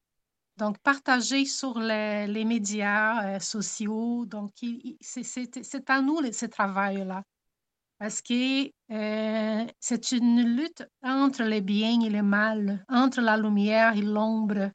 Donc, si on veut que euh, la lumière se fasse sur notre planète, sur notre vie, il faut qu'on fasse notre travail, qu'on partage, qu'on partage le message du Christ, qu'on partage le message de la spiritualité, de l'immortalité de l'homme. Donc, euh, c'est dans notre pouvoir de faire ça parce que nous croyons. Donc, euh, on ne peut pas avoir peur. Des fois, on a peur euh, et on se cache. On a peur d'en parler à, nos amis. On a peur d'en parler aux gens parce que les gens ne euh, pensent pas comme nous, donc on se cache et on silencie, mais ce n'est pas la bonne attitude. Il faut qu'on fasse les messages circuler et qu'on... Euh, on est, on est là pour ça, pour faire, euh, qui, pour faire du monde un monde meilleur. Donc, il n'y a pas une autre voie là, je ne vois pas au moins que le monde change si on si on fait pas notre travail, parce que là, les, Dieu a besoin de nous, Jésus a besoin de nous pour qu'on euh, fasse ces messages aller plus loin. Voilà. L'émission, on l'a pensé euh, un peu comme une invitation à la réflexion. Oui. Le spiritisme est plein de, de, de, on a plein de ressources, d'outils donc, la douleur vous dérange, la souffrance, la perte d'un être cher, quelqu'un dans la famille qui s'est suicidé. Voulez-vous comprendre qu'est-ce qui se passe pour des vrais? Quelles sont les étapes de cet esprit-là? Qu'est-ce qu'il va vivre? Euh, comment les choses s'y passent? Qu'il y a de l'espoir? Qu'on a un après? Qui cet esprit-là va continuer? Euh, qui nous sommes des, êtres éternels, euh, qui nous réincarnons euh, plusieurs fois. Nous avons un long chemin. La douleur a un sens, elle a un propos. Des fois, c'est une bénédiction. je pense que les regards que l'espiritisme nous donne sur nous-mêmes, sur la vie, la logique euh, explicative de la doctrine spirite, mon Dieu, les gens qui nous écoutent, prenez le temps d'y lire, d'y étudier, d'y réfléchir. Euh, on a beaucoup, beaucoup, et cela joint toutes les recherches les plus modernes euh, dans l'interface science et spiritualité. Donc, tout ce que le a dit dans ces 160 années euh, n'est que confirmé de plus en plus, même par la science la plus euh, dure, euh, et, on les voit chaque jour. Donc, cependant, la science va très lentement parce que selon les paradigmes actuels, les scientifiques essayent toujours de quantifier.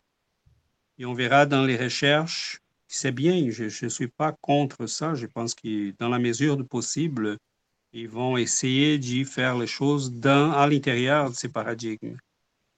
Euh, cependant, on va toujours faire des recherches, mettons, euh, sur la prière et on va dire euh, les données statistiques sont significatives. Donc, cela a un sens bien précis en recherche. Ça veut dire que les données ne peuvent pas être attribuées au hasard. Donc, il y a quelque chose là qu'il faut expliquer. Euh, ils vont toujours dans ce sens. C'est bien, c'est correct. Mmh. Euh, mais euh, on a, la, science va à son rythme, mais l'espiritisme, si on lit Alain Kardec, Léon Denis, ils n'ont pas seulement compris la vérité, mais ils ont en tiré toutes les conclusions. Donc, oui, on réincarne cela implique en quoi? Donc là, cela implique dans plusieurs choses. Et on va expliquer les maladies, les, différences de personnalité, euh, etc., etc. Donc, ils ont tiré les conclusions. La science est en train de chercher encore si la réincarnation existe. existe. Donc, euh, c'est pour ça qu'on dit, mais si vous allez attendre la science, ça va passer encore 300 ans. oui. Parce que, oui, ils vont arriver, mais ils vont arriver à leur rythme. Et il faut aussi que quelqu'un arrive pour tirer les mêmes conclusions qu'Alain Kardec a tirées déjà à 160 années. Ça ne travaille pas à la même vitesse. Hein. Voilà, donc, euh, euh, tout simplement, on ne veut pas dévaloriser la science. Il, il, a compris la réincarnation, mettons, et il a compris l'immortalité de l'homme, et il a en tiré toutes les conclusions. Si nous sommes immortels, cela implique en quoi? Il a, il a tiré les conclusions. Donc, si nous avons déjà la conception de l'immortalité, bon, si on ne cherche pas les preuves dans les sciences scientifiques de la science euh, moderne, mais on peut passer à l'étude de l'espiritisme et en profiter de tout ce qui est là, parce qu'il nous donne là plein de ressources pour vivre notre vie, pour éduquer nos enfants, pour faire face à la douleur, pour comprendre l'essence de la vie. Donc, euh, déjà au niveau de la, de la conscience, surtout, euh, c'est ça. Hein, donc, euh, Voilà, et Alain Kardec disait ça dès le départ, hein, la conscience, la mémoire, rien de tout ça. C'est là que la notion des périsprits va nous aider. Mais bon, on y reviendra, on a déjà touché à ça quelques fois. Mm. Mais voilà, on laisse la réflexion, on invite les gens qui puissent se joindre à nous dans cette réflexion sur nos croyances, nos conceptions de vie et sur les conséquences que cela euh, peut avoir sur notre vie euh, présente et future. Donc euh, voilà, je pense que en tout cas, merci beaucoup. Merci, merci beaucoup. Hein. C'était bien. Bisous à tous. Bisous. Bisous, bisous. À la, semaine prochaine. Semaine prochaine. merci.